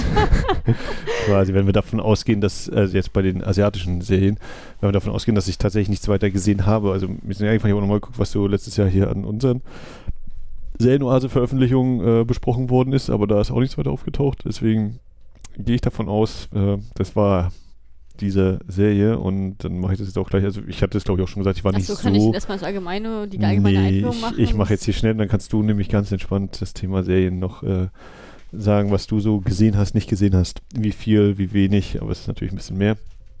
Äh, Vincenzo, ich war nicht so angetan, fand es war äh, ordentliches Produktion. Also sah ordentlich aus und gespielt und alles, da kann ich nicht sagen, aber es war halt so letztlich nicht ganz meins, weil ich eben so meine, naja, ist halt wieder so ein totaler Bösewicht und äh, mit dem jetzt komplett mitzufiebern, hm, schwierig. Vincenzo hat mich nicht hundertprozentig überzeugt. So, das war mein Serienrückblick äh, auf asiatische Serie 2021 und jetzt darfst du ganz entspannt. Äh, Vincenzo äh, kommentieren. Ähm, also ich finde, also ich habe ein gespaltenes Verhältnis zu Vincenzo. Ich, ich mag das Genre an sich gerne, weil jedes also alle, die in der K-Drama-Szene sind, wissen ja, dass es in jedem Jahr immer von den ganzen Sendern immer ein Thema gibt, was die halt immer durchziehen in diesem Jahr. Und letztes Jahr war es halt der Anti-Held. ähm, das war halt an allen Ecken. Ähm, ich fand, dass Song Yong-Ki das sehr gut gespielt hat. Hat mir wirklich sehr gut gefallen. Ich fand, ich war, ich, ich fand Taekyon, also Octakion von 2PM, den ich ja sowieso äh, so unglaublich gerne mag, äh, war halt auch für mich einer der besten Bösewichte des letzten Jahres. Ähm, ich fand, ich fand die Inszenierung der Serie schön und auch die ganzen, die sozusagen diese ganze Gruppe der Bösewichte haben mich super unterhalten und den Rest fand ich ehrlich gesagt ziemlich äh, draggy. Also es hat sich für mich sehr hingezogen gehabt und gerade diese ganze Hausgemeinschaft und wie die sich entwickeln in der Serie fand ich sehr unsympathisch. Ich konnte da nicht mitfühlen, sage ich ganz ehrlich. Also das war, also ich war auch nicht meins. Ähm, kann ich nachvollziehen. Also ich war, war für mich im guten Mittelfeld, war aber nicht Bombe, war auch nicht die schlechteste.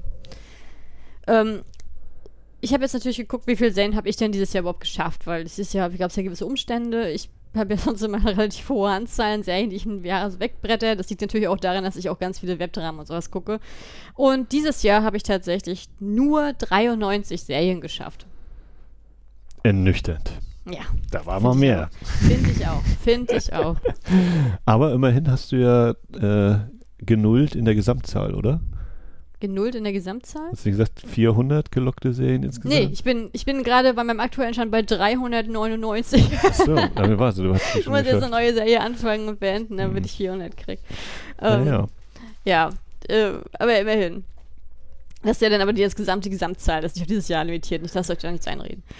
Ähm, also, 93 Serien habe ich jetzt gesamt gesehen. Ich habe auch diese schöne My Drama List Statistik gerade vor mir, wie denn das sozusagen das Verhältnis war. Und äh, ich sag jetzt mal von meiner Statistik vier Serien von den sechs besten Serien des Jahres habe ich, werde ich euch jetzt auch gleich vorstellen, weil ich gesagt habe, ich habe nämlich keinen Flop.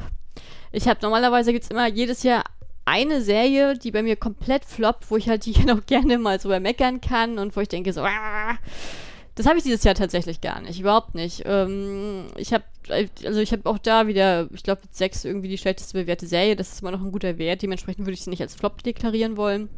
Und da wir das sozusagen schon mal in den Filmen auch so schon gemacht hatten, dass wir eine besondere Erwähnung sozusagen geltend machen, werde ich das jetzt halt auch als besondere Erwähnung eine Serie vorstellen und einfach mal drei andere Serien sozusagen erwähnen. Was ich aber lustig fand, war bei mir, also lustig in Anführungsstrichen, ich habe ja immer meine Statistiken so, wie es alles immer so sich zusammensetzt. Und auch da habe ich in Südkorea mit Abstand die meisten Serien gesehen. Das überrascht jetzt wahrscheinlich gar keinen, mich auch nicht. Und habe exakt die gleiche Reihenfolge, die ich bei den Filmen habe, von der Häufigkeit des Schauens, wie ich es ja vorhin gesagt habe, ich auch bei Serien. Aber was ich lustig finde, ist, dass bei den, ich sage jetzt mal Stichwörtern, welche Themen habe ich am meisten dieses Jahr geguckt, auch ein Schuh draus wird. Und zwar möchte ich mal kurz sagen, das häufigste Thema, was ich dieses Jahr gesehen habe, ist Tod.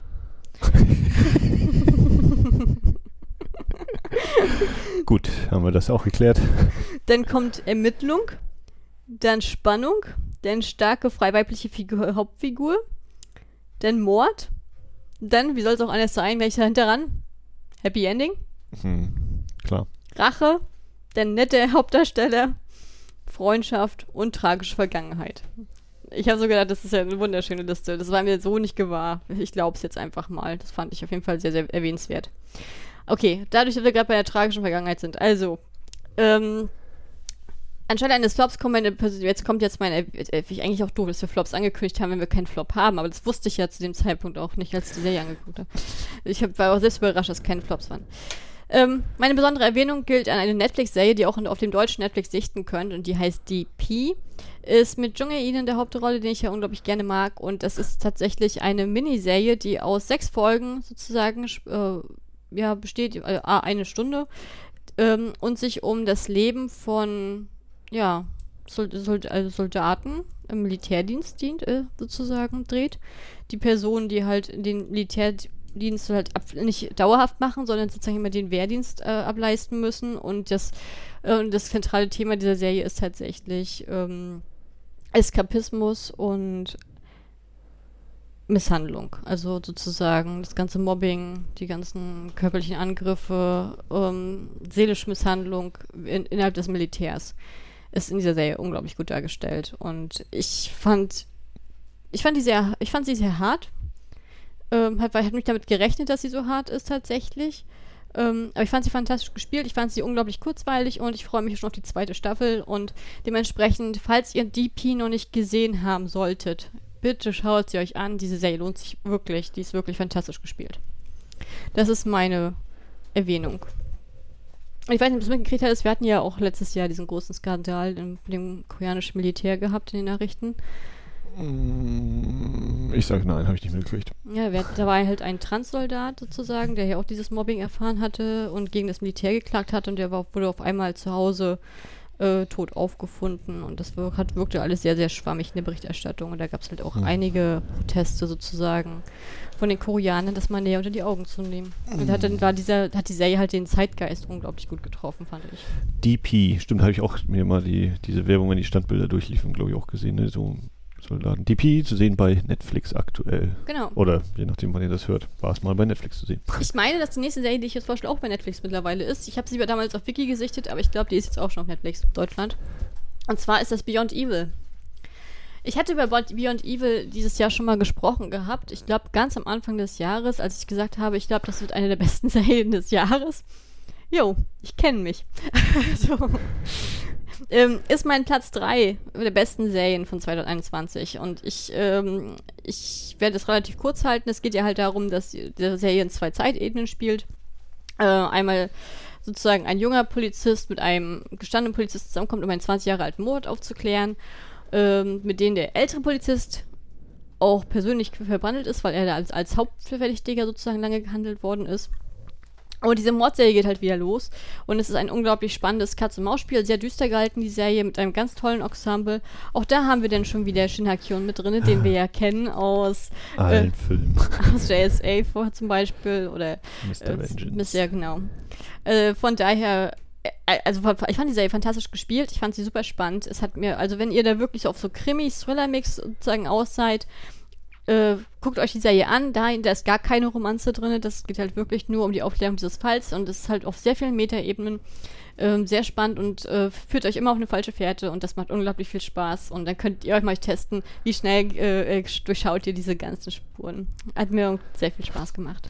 Ja, ich kann mir auch sehen, dass du die mir sehr häufig gesagt hast, dass ich mir die auch angucken soll. Dass du glaubst, dass mir die sehr gefallen wird, eben gerade wegen der Polizeithematik auch. Ja, glaube ich. Aber ich habe es trotzdem leider bis jetzt nicht gemacht. Ich glaube, sie wird dir wirklich gut gefallen und vor allen Dingen, ich mhm. habe diese Serie einigen Leuten empfohlen, weil die ist ein bisschen unter den Radar durchgegangen, weil die war halt zeitgleich zu Maus in der Ausstrahlung und Vincenzo. Also die ist ein bisschen, also die ist glaube ich ein, zwei Wochen, eine Woche vorher gestartet vor Vincenzo und Maus. Und deswegen ist die halt wirklich so ein bisschen nicht so aufgefallen. Aber äh, mhm. ist, tatsächlich, ist tatsächlich von allen drei die stärkste Serie.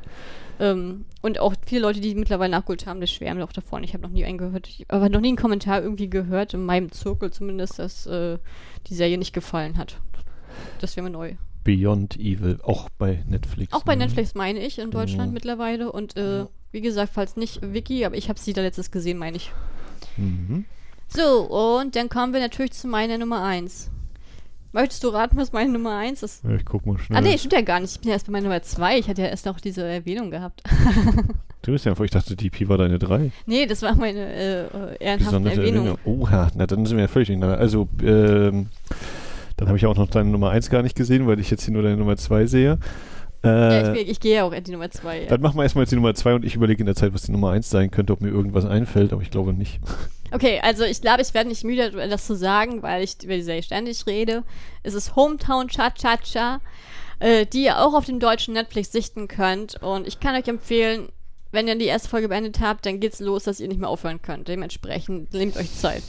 Ähm, Hometown Cha-Cha-Cha ist eine wunderschöne Kleinstadtgeschichte. Ähm, es geht im Grunde darum, dass eine erfolgreiche, äh, gut situierte Zahnärztin äh, ihre, ihre Arbeit verliert und ganz spontan entscheidet, aufs Land zu ziehen und ein so kleines Fischerdörfchen rein und dort eine Praxis aufzumachen.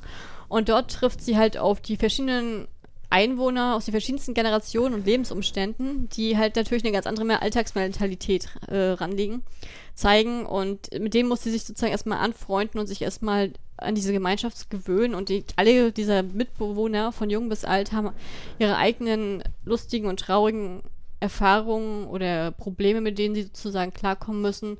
Und auch teilweise Traumata, die aufgearbeitet werden müssen. Und das geschieht halt entweder allein oder halt in diesem Gemeinschaftsverband und diese Serie ähm, ist wirklich wunder, wunderschön inszeniert. Ich, sie, ich kann sie echt nur empfehlen. Ich hatte damals gehört, äh, dass äh, Kim Sono, die halt sozusagen als nächstes Projekt ausgesucht hat, den ihr von Startup sicherlich kennt, weil das war sein großer Durchbruch. Ähm, ich hatte damals die Inhaltsangabe gelesen und dachte, naja, es wird jetzt ein einfacher Romanz. Ich weiß nicht, ob ich sie unbedingt gucken muss, weil reine Romanzen gucke ich eigentlich tatsächlich nie. das ist nicht so mein bevorzugtes Genre. Ähm, aber nachdem dann halt meine Mädels, die meinen Geschmack sehr gut kennen, gesagt haben, komm mal, schau mal, habe ich es probiert und ich war so geflasht von dieser Serie, weil die einfach so wunderschön geschrieben ist und auch so, ich sag jetzt mal so rund. Also das, das ist so ein rundes Bild. Das ist halt, das, die Serie hat man meistens, gerade koreanische Serien haben ja gerne mal diesen ähm, Angewohnheit in der letzten Folge sozusagen abzusacken von der Qualität, um ein schnelles Ende zusammenzukriegen. Das ist da überhaupt nicht. Also das ist von vorne bis hinten perfekt durchkonstruiert. Man lernt liebevolle Charaktere kennen, äh, glaubhafte Geschichten. Ähm, ich fand diese Serie wunderschön. Ich hab, der Soundtrack ist wunder, wunderschön. Ich habe ihn mir sogar aus Korea bestellt. Falls ihr es auch machen wollt, könnt ihr vergessen, er ist ausverkauft. Ähm, war streng limitiert. Durch den, wir hatten ja letztes Jahr den Kim Son Ho Cancel-Skandal, der dann in den Cancel-Cancel-Culture Cancel, Cancel Culture Skandal übergeschlagen ist. Deswegen kommt so ein hohes Fall, äh, sozusagen ist jetzt wieder rehabilitiert. Ähm, aber dementsprechend war, wenn man, nicht, wenn man das nicht vorbestellt hatte, hatte man keine Chance mehr, das zu kriegen. Dann müsstet ihr schon auf den Reseller-Markt ein bisschen gucken. Aber nichtsdestotrotz, Hometown Cha-Cha-Cha, wunderschöne Serie, wirklich fürs Herz, fürs Gefühl. Ich glaube tatsächlich auch für Männer ist das was Schönes. Die ist nämlich nicht so kitschig, die ist eher witzig. Ähm, dementsprechend, wenn ihr wirklich mal was, ähm, wenn ihr mal irgendwie Lust, irgendwie Urlaubsfeeling kriegen wollt oder irgendwie so ein bisschen diesen Gemeinschaftsgeist irgendwie in der Serie sehen wollt, bitte gebt Hometown Cha-Cha-Cha, egal wie komisch der Titel klingen mag, eine Chance, weil asiatische Serien haben immer komische Titel hier. Und ich kann an dieser Stelle auch noch dazu sagen, ich habe tatsächlich auch, das ist ein Remake von einem koreanischen Filmerfolg, das war von Mr. Hong. Ähm, den Film kenne ich tatsächlich auch. Der ist Film selbst ist von 2004 und der ist nicht ansatzweise so schön wie die Serie. Ich finde, die Serie hat irgendwie alles, was so das Schöne an der Serie ist, ist nicht vom Film sozusagen aufgebaut, sondern selbst entwickelt. Hometown Cha-Cha-Cha bei Netflix. Bei Netflix. Auch zu sehen. So, ich habe nochmal überlegt, irgendwie kreist mir Hope im Kopf rum, aber Hope war keine Serie. Ne? Hope ist ein Film, ja. Hope ist ein Film, deswegen ist das schon mal klar gescheitert. Hm, ich sage, es ist auch wieder eine koreanische Serie. Ja, ist es tatsächlich. Es ich, ähm aber es hilft mir eigentlich auch nicht weiter, weil ich äh, trotzdem kein Dings habe. Also ich kann an dieser Stelle sagen, ich habe in der Regel, wenn ich, ich gucke ja relativ viel und in der Regel habe ich meistens eine Serie im Jahr, wo ich 10 von 10 Punkten gebe, aber entweder oder halt gar keine in 2021, obwohl ich insgesamt, das habe ich noch gar nicht erwähnt, ich finde insgesamt das Serienjahr sehr schwach. Insgesamt. Im Vergleich zu sonst. Also hat mir nicht so gut gefallen. Ähm, da waren viele Sachen, die mich nicht mal gereizt haben, so zu gucken. Also, wie sie, wenn, sie, wenn ich sie geguckt hätte, hätte sich das vielleicht beim Bild auch geändert, aber ich fand, im Verhältnis war es nicht so doll.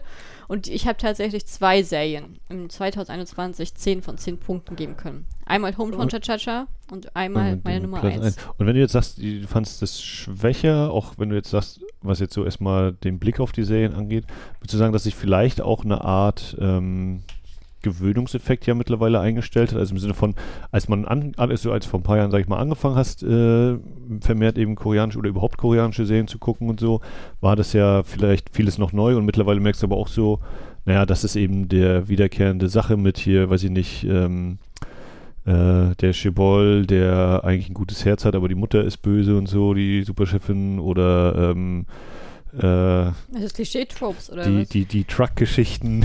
Rock of Du? ah, also ich weiß, worauf also, du, ich weiß, worauf du hinaus Würdest du sagen, dass das auch eine Rolle spielt oder hast du eher ein Gefühl, es kommt woanders her oder gemischt eben verschiedene Eindrücke oder ist es tatsächlich einfach, dass du sagst, nee, ist einfach nicht mehr, sind halt nicht so eine guten Sachen wie vorher? Nö, der Abnutzungseffekt, also ich, äh, ich weiß, was du meinst. Diesen Abnutzungseffekt habe ich ja oft bei amerikanischen Sachen, deswegen habe ich sie, gucke ich sie ja nicht mehr so. Ähm, ich habe es im asiatischen Serienbereich tatsächlich überhaupt gar nicht, weil du hast ja jedes Jahr immer andere Themen und du hast halt für andere, was ich ja am Anfang gesagt habe, du hast jedes Jahr halt mal einen anderen Schwerpunkt. Und ich bin zum Beispiel ein Mensch, ich, da bin ich halt eine der Ausnahme gewesen, ich muss leider in der Vergangenheit sprechen, gewesen, die Serien, egal ob sie da jetzt davon so angetan war oder nicht, immer gesagt hat, du gibst eine faire Chance und du guckst sie zu Ende, auch wenn es länger dauert. Ich bin, ich bin kein Mensch, der sozusagen eine Serie abbricht komplett und dann aufhört. In 2021 habe ich bestimmt zehn Serien abgebrochen, was ich vorher nie gemacht hätte. Und das lag nicht an meinem Zeitrahmen, jetzt weil ich in Korea war, sondern es lag einfach daran, dass mich einfach inhaltlich überhaupt nicht motiviert haben, weiterzugucken. Und das war eine ganz, es ist halt eine, was Neues für mich, das hatte ich vorher nicht gehabt. Und ich fand als gemein, normalerweise, du kannst ja jedes Jahr meistens im Schnitt zehn, also fünf bis zehn Serien, Neustarts im Monat von koreanischen Serien alleine. Dann, kann, dann kommen ja noch die ganzen anderen asiatischen Länder dazu. Das heißt, wenn du dann halt, wenn man halt jeden Monat dann guckt, was startet, dann liest man sich halt so die Inhaltsangaben durch und dann macht man ja schon mal so eine Vorauswahl. Und für mhm. mich sind die Inhaltsangaben ja immer das Wichtigste, bevor ich dann auf die Cast und so gucke. Und dieses Jahr ist es mir relativ leicht weggefallen. Nee, nee, nee, nee, nee, nee, nee. Weil, und das ist natürlich eine Sache, das muss gar nicht auf euch zu treffen, aber auf mich trifft es zu. Wir haben dieses Jahr einen unglaublich hohen Anteil an äh, Science-Fiction-Serien gehabt. Und das ist ein Genre, da kannst du mich jagen mit. Ähm, deswegen habe ich dir ja damals auch die Space Weepers Folge überlassen. Ich habe den Film immer noch nicht gesehen. ne? Und jetzt haben wir ja mit Gongju die neue äh, Science-Fiction-Serie auch noch, wo ich halt auch denke, boah, ich weiß auch gar nicht, ob die guckt. Was ist The Silent Sea? Oder? The Silent Sea, ja. Mhm. Ich habe da durchwachsene Kritiken gehört, tatsächlich. Ich muss sie wahrscheinlich gucken, weil ich kann, wenn ich hier schon Squid Game hier nicht gemacht habe, dann muss ich natürlich wenigstens Science machen. Aber ich, ich sage ganz ehrlich, ich, ich würde, oh nee. Also Science Fiction ist nicht mein bevorzugtes Genre. So. Ähm, ist für mich auch persönlich, da bin ich nicht voreingenommen, das ist eine Sache, die sich mit anderen Leuten denkt. Das ist das eins der schwächsten Genre in der K-Drama-Szene, weil die immer ein schlechtes, unbefriedigendes Ende haben. In der Regel. Zumindest die Science Fiction, die ich geguckt habe. Ich gucke sie ja, aber ich denke jedes Mal am Ende, oh, hätten wir besser hinkriegen können. Hm. Aber jetzt nochmal, äh, vielleicht habe ich das vorhin verstanden, aber du hast jetzt keine Flops genannt, oder? Ich habe keine Flops genannt. Aber nein. wenn du jetzt sagst, du hast Serien abgebrochen, würdest du die denn dann als Flop bezeichnen? Nee, oder? Wenn, ich sie, wenn ich sie abgebrochen habe, dann kann ich sie ja nicht ganz bewerten. Dann kenne ich sie ja nicht. Ganz. Ich bewerte, ich, also ich gebe meine okay. Bewertung nur raus, Aber- wenn ich alles gesehen habe, weil sonst ist es unfair, weil ich habe so viele Serien in ein- Korea ein- auch schnell, die im zweiten Teil richtig hoch, auch hochpushen und Dann eben ein unbewerteter Flop, oder? Aber, aber sonst sag doch mal, weil das würde ich ja dann nicht als die super Dinge. Was, was hast du denn abgebrochen? Vielleicht. Und warum? Äh, das heißt, ganz, ganz spontan, also was ich abgebrochen habe, ist Now We're Breaking Up. das ist eine es war auch sogar eine richtige Trendserie tatsächlich. Hm. Ähm, ja, das ist eine Sache, da kann ich mich natürlich unbedingt machen, wenn ich jetzt sage, warum ich sie abgebrochen habe. Aber wir haben ja, ich habe ja euch ja vorhin eine kleine, eine, eine, eine, ich, ich, ich hole mal positiv aus. Ich habe euch ja vorhin erzählt, als ich über The Box gesprochen habe, dass Chaniol zu der EXO Subunit SC gehört oder zu EXO gehört. Und die SC setzt sich ja auch zusammen aus Chaniol und Sehun. Und Sehun hat, hat dieses Jahr die Serie gehabt, Now We're Breaking Up. Aber er war halt nicht der Hauptdarsteller, sondern ähm, die Hauptdarsteller, also die Hauptdarsteller war tatsächlich keine, also Hauptdarstellerin war keine andere als Song Hye Kyo, die Ex-Frau von ähm, Song Yong Ki, also Vincenzo, im richtigen Leben, die Ex-Frau. Und halt auch eine ganz groß, also eine riesen, ein Riesenstar in Korea. Also wirklich. Also äh, Song Kyo ist unglaublich groß in Korea. Und das ist aber eine Schauspielerin, die zwar wunderschön ist, und seid mir bitte nicht böse, wenn ich das sage, aber die hat den Charme einer weißen Tapete für mich. Also ich jedes Mal. Und ich habe versucht, ich mehrere Sachen mit ihr zu gucken und ganz ehrlich, ähm, ich, ich komme dann, ich komme nicht an sie ran von ihrem Stil her. Ich habe nichts ich habe nichts gegen sie als Person, auch von den Medien, halt folge ich ihr nicht, aber ähm, ich habe ich hab das jedes Mal mit ihr und ihr Gegenüber war halt Junkie Jong von YG, äh, äh, sozusagen, YG Stage. Ein Schauspieler, den ich an sich gerne mag, aber der ist für mich eher auf der neutralen Ebene mitschwingt und der halt aber auch ein sehr dezentes Spiel immer hat. So, und äh, das, und das Inhalt von Now We're Breaking Up ist zum Beispiel, geht um die Modeindustrie. So, und dann, dass sie halt einen hat und dann kommen die irgendwie wieder zusammen und sind verbandelt. Und irgendwann, Sihun kam, glaube ich, erst in Folge 5 oder so, keine Ahnung. Soweit bin ich gar nicht gekommen. Also, also, und ich hatte halt das Problem gehabt, dass die Serie halt sehr viel über die Modeindustrie gesprochen hat und das hat mich überhaupt nicht interessiert. Und dann hast du noch diesen dezenten Charme von beiden. das war halt so, die erste Folge noch genau gucken, wie es wird. Und bei der zweiten, und die zweite Folge, das ist nicht gelogen, habe ich siebenmal versucht weiterzugucken und ich bin jedes Mal eingeschlafen. Und ich bin kein Mensch, der Mittagsschlaf macht. Verstehe ich gar nicht. Und dann irgendwann hatte ich dann irgendwie, ich, irgendwann hat sich dann bei mir so dieser Effekt verknüpft, immer wenn ich müde werde, denke ich an diese Serie und dann habe ich ach, Kali, komm, gib auf. Gib auf. Manchmal muss man einfach mal sagen, wenn Schluss ist. Also, und ich mich ärgert, ich habe dann irgendwie gesagt, ich muss mir jetzt mal, das, äh, das ist eine gute Erinnerung für mich, zum Beispiel mal die Sehun-Compilations aus dieser Serie auf YouTube anzugucken. Aber ähm, ich glaube, das war so eine Sache, ich, ich, bin mit, ich, Scha- also mit der Schauspielerin, die mag ich nicht so gerne. Er ist für mich, wie gesagt, neutral, aber ich mag vor allen Dingen diese Handlung mit der ganzen Modeindustrie und diesen Intrigen und mit dem. Und dann war sie auch noch so, dann war sie auch so ein eiskalter Charakter da, das natürlich gepasst hat zur weißen Wahl, äh, zur weißen Wand äh, Charme. Ähm, deswegen habe ich die Serie abgebrochen. Das ist jetzt so die letzte, die ich abgebrochen hatte, wo ich dachte, probierst es mal, probierst es nicht, aber nee, aber nee. Ähm, Now we are breaking Now up. We're war das. Breaking Up. Ist auf, könnt ihr auf Wiki sichten. War auch, war auch ein großer Erfolg. Ich glaube, wer in K-Pop drin ist, der kennt diese Serie auch. So, Man ne? könnte uns schreiben, warum man die vielleicht doch gucken sollte oder ob es in Ja, der zweiten gesagt- Hälfte noch toll wird. Ja, wie gesagt, ich, ich, ich möchte nicht sagen, dass die Serie schlecht ist, weil ich bin ja nicht weit gekommen. Ne? Mhm. Also ich habe zwei Folgen gesehen, dann habe ich gedacht, okay, komm, die, nee, und normalerweise mache ich das aber nicht. Normalerweise gucke ich echt bis zum Ende durch. Ne? Ich habe wirklich, guck mal, ich, hab, ich kann das ja mal zeigen, also ich kann das ja mal kurz sagen. Ich habe ja, führe ja immer ganz akribisch immer sozusagen meine Statistiken. Deine Drama Liste. Und ich habe ja, wie gesagt, ich bin ja bei 399 gesehenen Serien und ich habe insgesamt mit allem, mit Variety Show, mit K-Drama und mit Film, habe ich insgesamt 21 Sachen von der, äh, in meinem Leben nicht weitergeguckt. Mhm. Das ist relativ niedriger Schnitt. Und ich sag ganz ehrlich, der, davon ist dreiviertel chinesisch, weil die halt immer tausend Folgen haben und nicht aus dem Knick kommen. Ähm, und ich kann jetzt schon sagen, auf den ersten Blick, jetzt wo ich die Liste vor mir habe, dass ich zwei Sachen davon auf jeden Fall nochmal beenden werde, wenn ich Zeit habe. So, dementsprechend ist das noch nicht mal fest. Ne? Aber die Serie gucke ich bestimmt nicht weiter. Aber um deine Ursprungsfrage jetzt äh, zu beantworten. Ich finde, dass von dem, was rausgekommen ist, dass es allgemein ein schwaches Serienjahr war insgesamt. Ich denke, das wird dieses Jahr bestimmt wieder besser werden. Natürlich, man darf nicht unterschätzen, dass die Pandemie ja auch wirkt ne? Mhm. und einschränkt auf die Industrien. Das muss, möchte ich die, der Industrie jetzt nicht gerade vorhalten. Ähm, ich hatte ja privat so viele Sachen zu tun, dass ich eh nicht so viel sichten konnte wie sonst. Nur Ähm, 93 sehen. ja, ich gucke ja immer nur, immer, ich gucke ja immer, wenn die ausgeschrieben werden. Ich gucke dann Ja, eine Folge am. Abend mal hier, dann einfach gut da und dementsprechend kommt mir das gar nicht so viel vor, aber am Ende des Jahres kommt einiges zusammen, so, ne? Ähm, aber, wenn ich mit, ich, ich habe ja nun auch, ich kann ja auch über, ich bin ja in dieser K-Drama-Szene sehr aktiv und ich kenne ja nun wirklich viele Leute schon seit Jahren und alle haben gesagt, dass es dieses Jahr ein schweres, ein, ein, ein, ein enttäuschendes Jahr ist, im Vergleich zu sonst. So, du hast immer mal so einen Tiefpunkt, ne? Und das, und gerade die Pandemie macht ja auch viel her.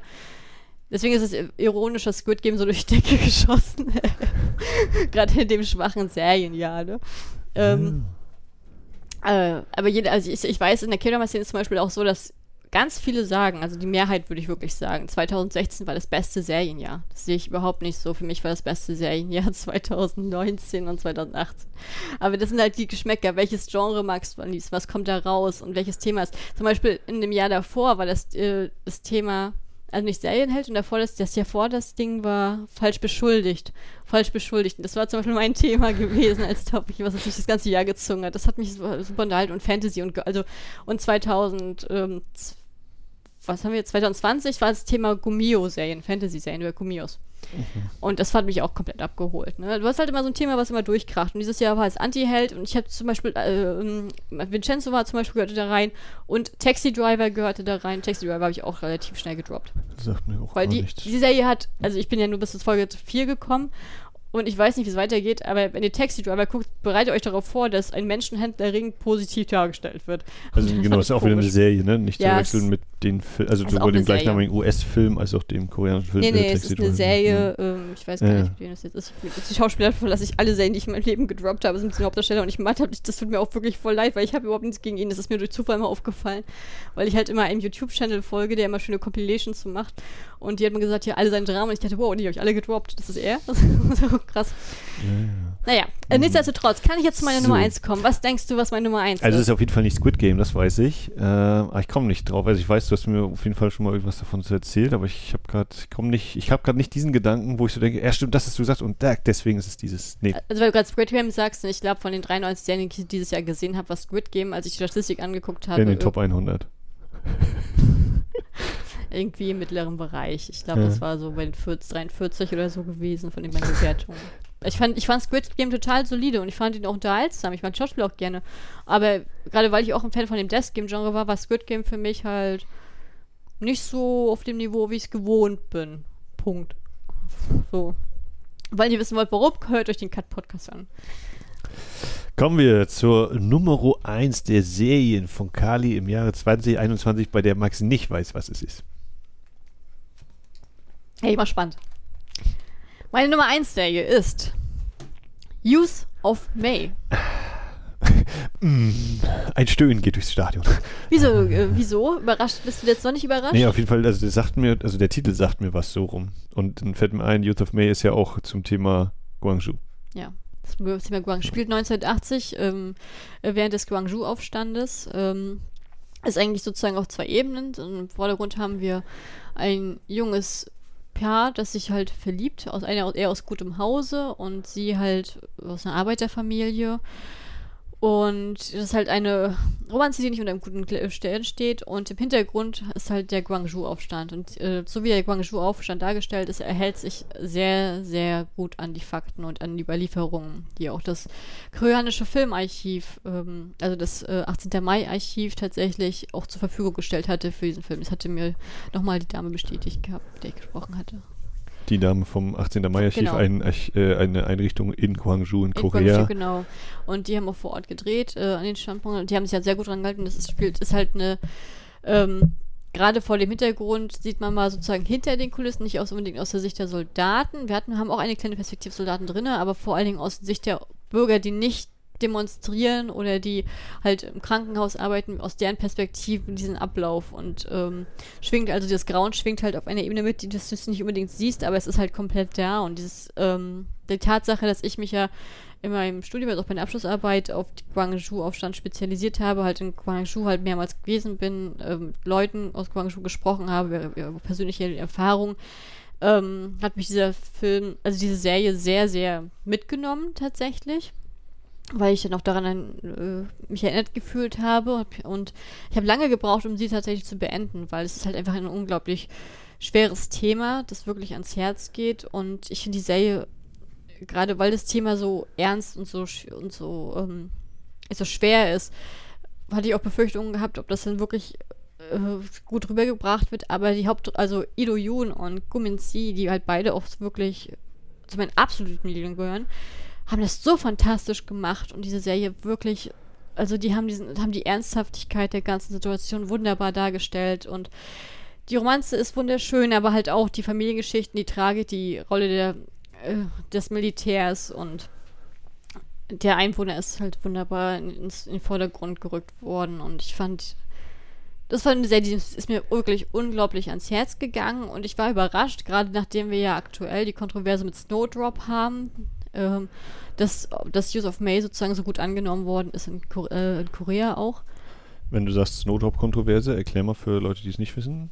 Ja, Snowdrop ist ja äh, ein koreanisches Drama. Tatsächlich, das spielt dann halt äh, zur Zeit der Demokratiebewegung 1987 unter, den, äh, ja, unter dem Hintergrund ähm, der Studentenproteste.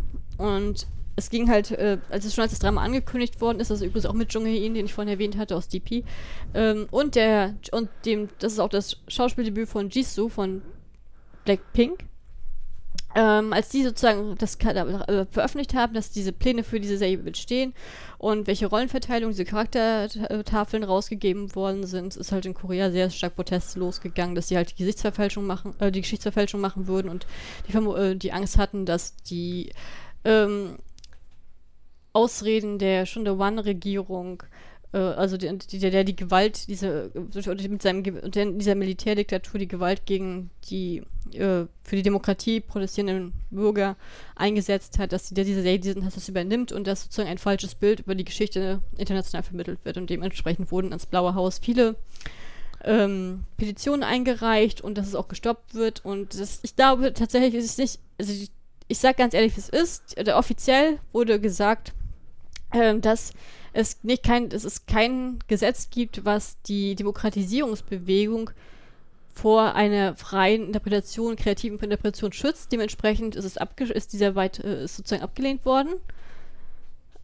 Der Punkt ist aber, dass halt das ist, ist ja, es ist 87 passiert und es ist noch nicht so lange her und ganz viele Familien auch der Opfer oder die sind doch, sind doch am Leben und äh, haben dieses Trauma halt noch und diese PTSD, diese, diese, also ja, die kommen, also das ist halt noch ein ganz frisch für viele Familien. Das ist halt noch ein frisches Thema, trotzdem auch in Korea in der heutigen Zeit. Und ähm, das ist halt sehr, sehr kontrovers. Ähm, und ich, ich habe die Vermutung, das ist aber meine eigene Theorie. Das ich, kann ich nicht bestätigen. Aber ist, dass die Rechte für Snowdrop sind von Disney eingekauft worden. Und ich glaube tatsächlich, nachdem ich andere Serien, die abgesehen habe, die abgesetzt worden sind, für weniger legitimierte Gründe, dass Disney der Schutz war, warum die Serie brauchbar sozusagen weiter ausgestrahlt wird und nicht die von der Regierung, weil die Regierung normalerweise immer bei einer hohen Petitionszahl eigentlich mal einknickt in Korea. Das zum Thema Snowdrop. Ja, und ich möchte an dieser Stelle noch sagen, ich habe mit Disney Kundenservice telefoniert, weil ich habe mir Disney extra geholt wegen Snowdrop. Also alle meine Freunde und bei uns in unserem Land wird das nicht ausgestrahlt, also ehrlich. Und dann sagt sie, und dann hat, naja, Kommt sicher noch. Mal gucken. Irgendwann. Ähm, so, auf jeden Fall Snowdrop dahingestellt und ich habe gedacht, dass bei Use of May, als das angekündigt worden ist, weil das früher angekündigt worden ist, dass es beim Guangzhou-Aufstand auch so sein würde, aber nein, es wurde sehr positiv angenommen und diese Serie ist wirklich wunderbar inszeniert, weil sie halt wirklich dieses Thema auch mit einer Ernsthaftigkeit betrachtet und es nicht ähm, verharmlost oder ähm, weiter aufpusht, sondern wirklich sich an reale Fakten und Abläufe hält. Und Use of May kann ich euch dementsprechend empfehlen, wenn ihr gerade euch für den Guangzhou-Aufstand interessiert, aber nicht, ja, vielleicht ein bisschen vielleicht ein bisschen mehr über die Hintergründe und diese Abläufe vor und nach diesem Tag ähm, erfahren wollt, dann guckt euch Muse of May an. Ihr könnt es auf Wiki sichten, ist noch nicht auf Netflix. So. Das ist meine Nummer 1. und äh, ich glaube, durch meine persönliche Verbindung, obwohl ich ja Hometown Cha-Cha-Cha und Use of May mit 10 von 10 Punkten bewertet habe, aufgrund dieser persönlichen Verbindung habe, durch diese ganzen Gespräche, die ich mit den Hinterbliebenen oder Opfern geführt habe, ähm, ist diese Serie bei mir sozusagen absolut emotional die absolute Eins ist von 2021. Mhm. Beyond Evil, Hometown Cha-Cha-Cha und Youth of May, das sind Kardis Top-Serien. Meine Top-Serie ist auch gleichzeitig meine Flop-Serie und meine einzige Serie, die ich gesehen habe, Vincenzo. und das war sozusagen der, das waren die Top-Serien 2021 aus der, mit bester Empfehlung der Serienoase-Redaktion. Und damit haben wir den Großteil dieser Folge jetzt eigentlich hinter uns gebracht. Ja, sind wieder wie gewohnt äh, schön nach links und rechts gesprungen, wie man uns kennt. Dann wird es ja auch nicht langweilig mit uns, aber so kriegt man ja auch ein bisschen Wissen zusammen. Ähm, ja, haben wir noch Pläne oder Vorsätze für dieses Jahr, Max? Haben wir, aber ich bleibe ja bei meinem Vorsatz, man sollte nicht zu viel ankündigen, damit man nicht hinterher feststellt, ups, hat irgendwie alles nicht so ganz geklappt. Aber ähm, ja, also intern nehmen wir uns, glaube ich, immer noch so diesen monatlichen Rhythmus wenigstens vor eigentlich. Ähm, ob das dieses Jahr zwölf, also letztes Jahr waren es, glaube ich, vier Folgen, die insgesamt erschienen sind. äh, ob das jetzt dieses Jahr anders wird, werden wir in einem Jahr dann festgestellt haben. Äh, ich glaube, ganz weit oben auf der Liste steht weiterhin A Taxi Driver, der Film, als Besprechung. Ja, also das ist definitiv unsere nächste Folge, so wie es angekündigt war. Oh. du hast es gesagt. Ich äh, ah, möchte. Dann. Mir hilft keinerlei, ich, da, das, äh, wenn da irgendjemand was sagt, das äh, ja, aber das ist unsere genau nächste, auf dich zeigen. Also ist unsere, sagen, ich, ich sagen wir es so, es ist unsere nächste Filmbesprechung, die wir veröffentlicht werden. Die wir planen. Ne? So. Ich kann aber sein, dass ich weiß es nicht, ob dann vielleicht nochmal eine Serienfolge vorher rauskommt oder nicht. Das könnte, ist 50-50. Jo. Meinst du, mein Vorsatz? Mhm ist, dass wir vielleicht dieses Jahr wieder mal ein, den einen oder anderen Gast mal dazu holen zu mhm. den Gesprächen. Ja. Ja. Na klar, warum nicht? Und regelmäßig natürlich. das ist, glaube ich, das Wichtigste auch für euch, ne? Ja. Ähm, genau, nö, mehr, mehr hätte ich dann auch nicht. Ähm, wir können auch mal sagen, hatten wir schon äh, vorhin äh, im Laufe der Sendung schon mal gesagt, ähm, wir haben einen Twitter-Account, Serienoase, es gibt einen Instagram-Account. Ähm, es gibt den, die Webseite serienoase.net, wo ihr zu den Folgen auch Kommentare hinterlassen könnt. Sonst bliebe von meiner Seite aus noch die Verabschiedung sein. Du hast sonst noch irgendwas, was du erwähnen möchtest? Ja, ich bin, ich bin auch entspannt, habe auch viel geredet. Das war war eine Freude, mit dir wieder einen Podcast aufzunehmen, den ersten Podcast im neuen Jahr. Das äh, macht Spaß. Wenn ihr uns vermisst habt, wie gesagt, wir, wir werden euch alle Gastspiele nochmal verlinken. Dann könnt ihr uns nochmal den ganzen anderen äh, ja, Podcast nochmal nachhören. Ähm, ja, und ja, wir freuen uns schon auf die nächste Besprechung mit euch. In diesem Sinne, adieu, Mini. Ciao, ciao.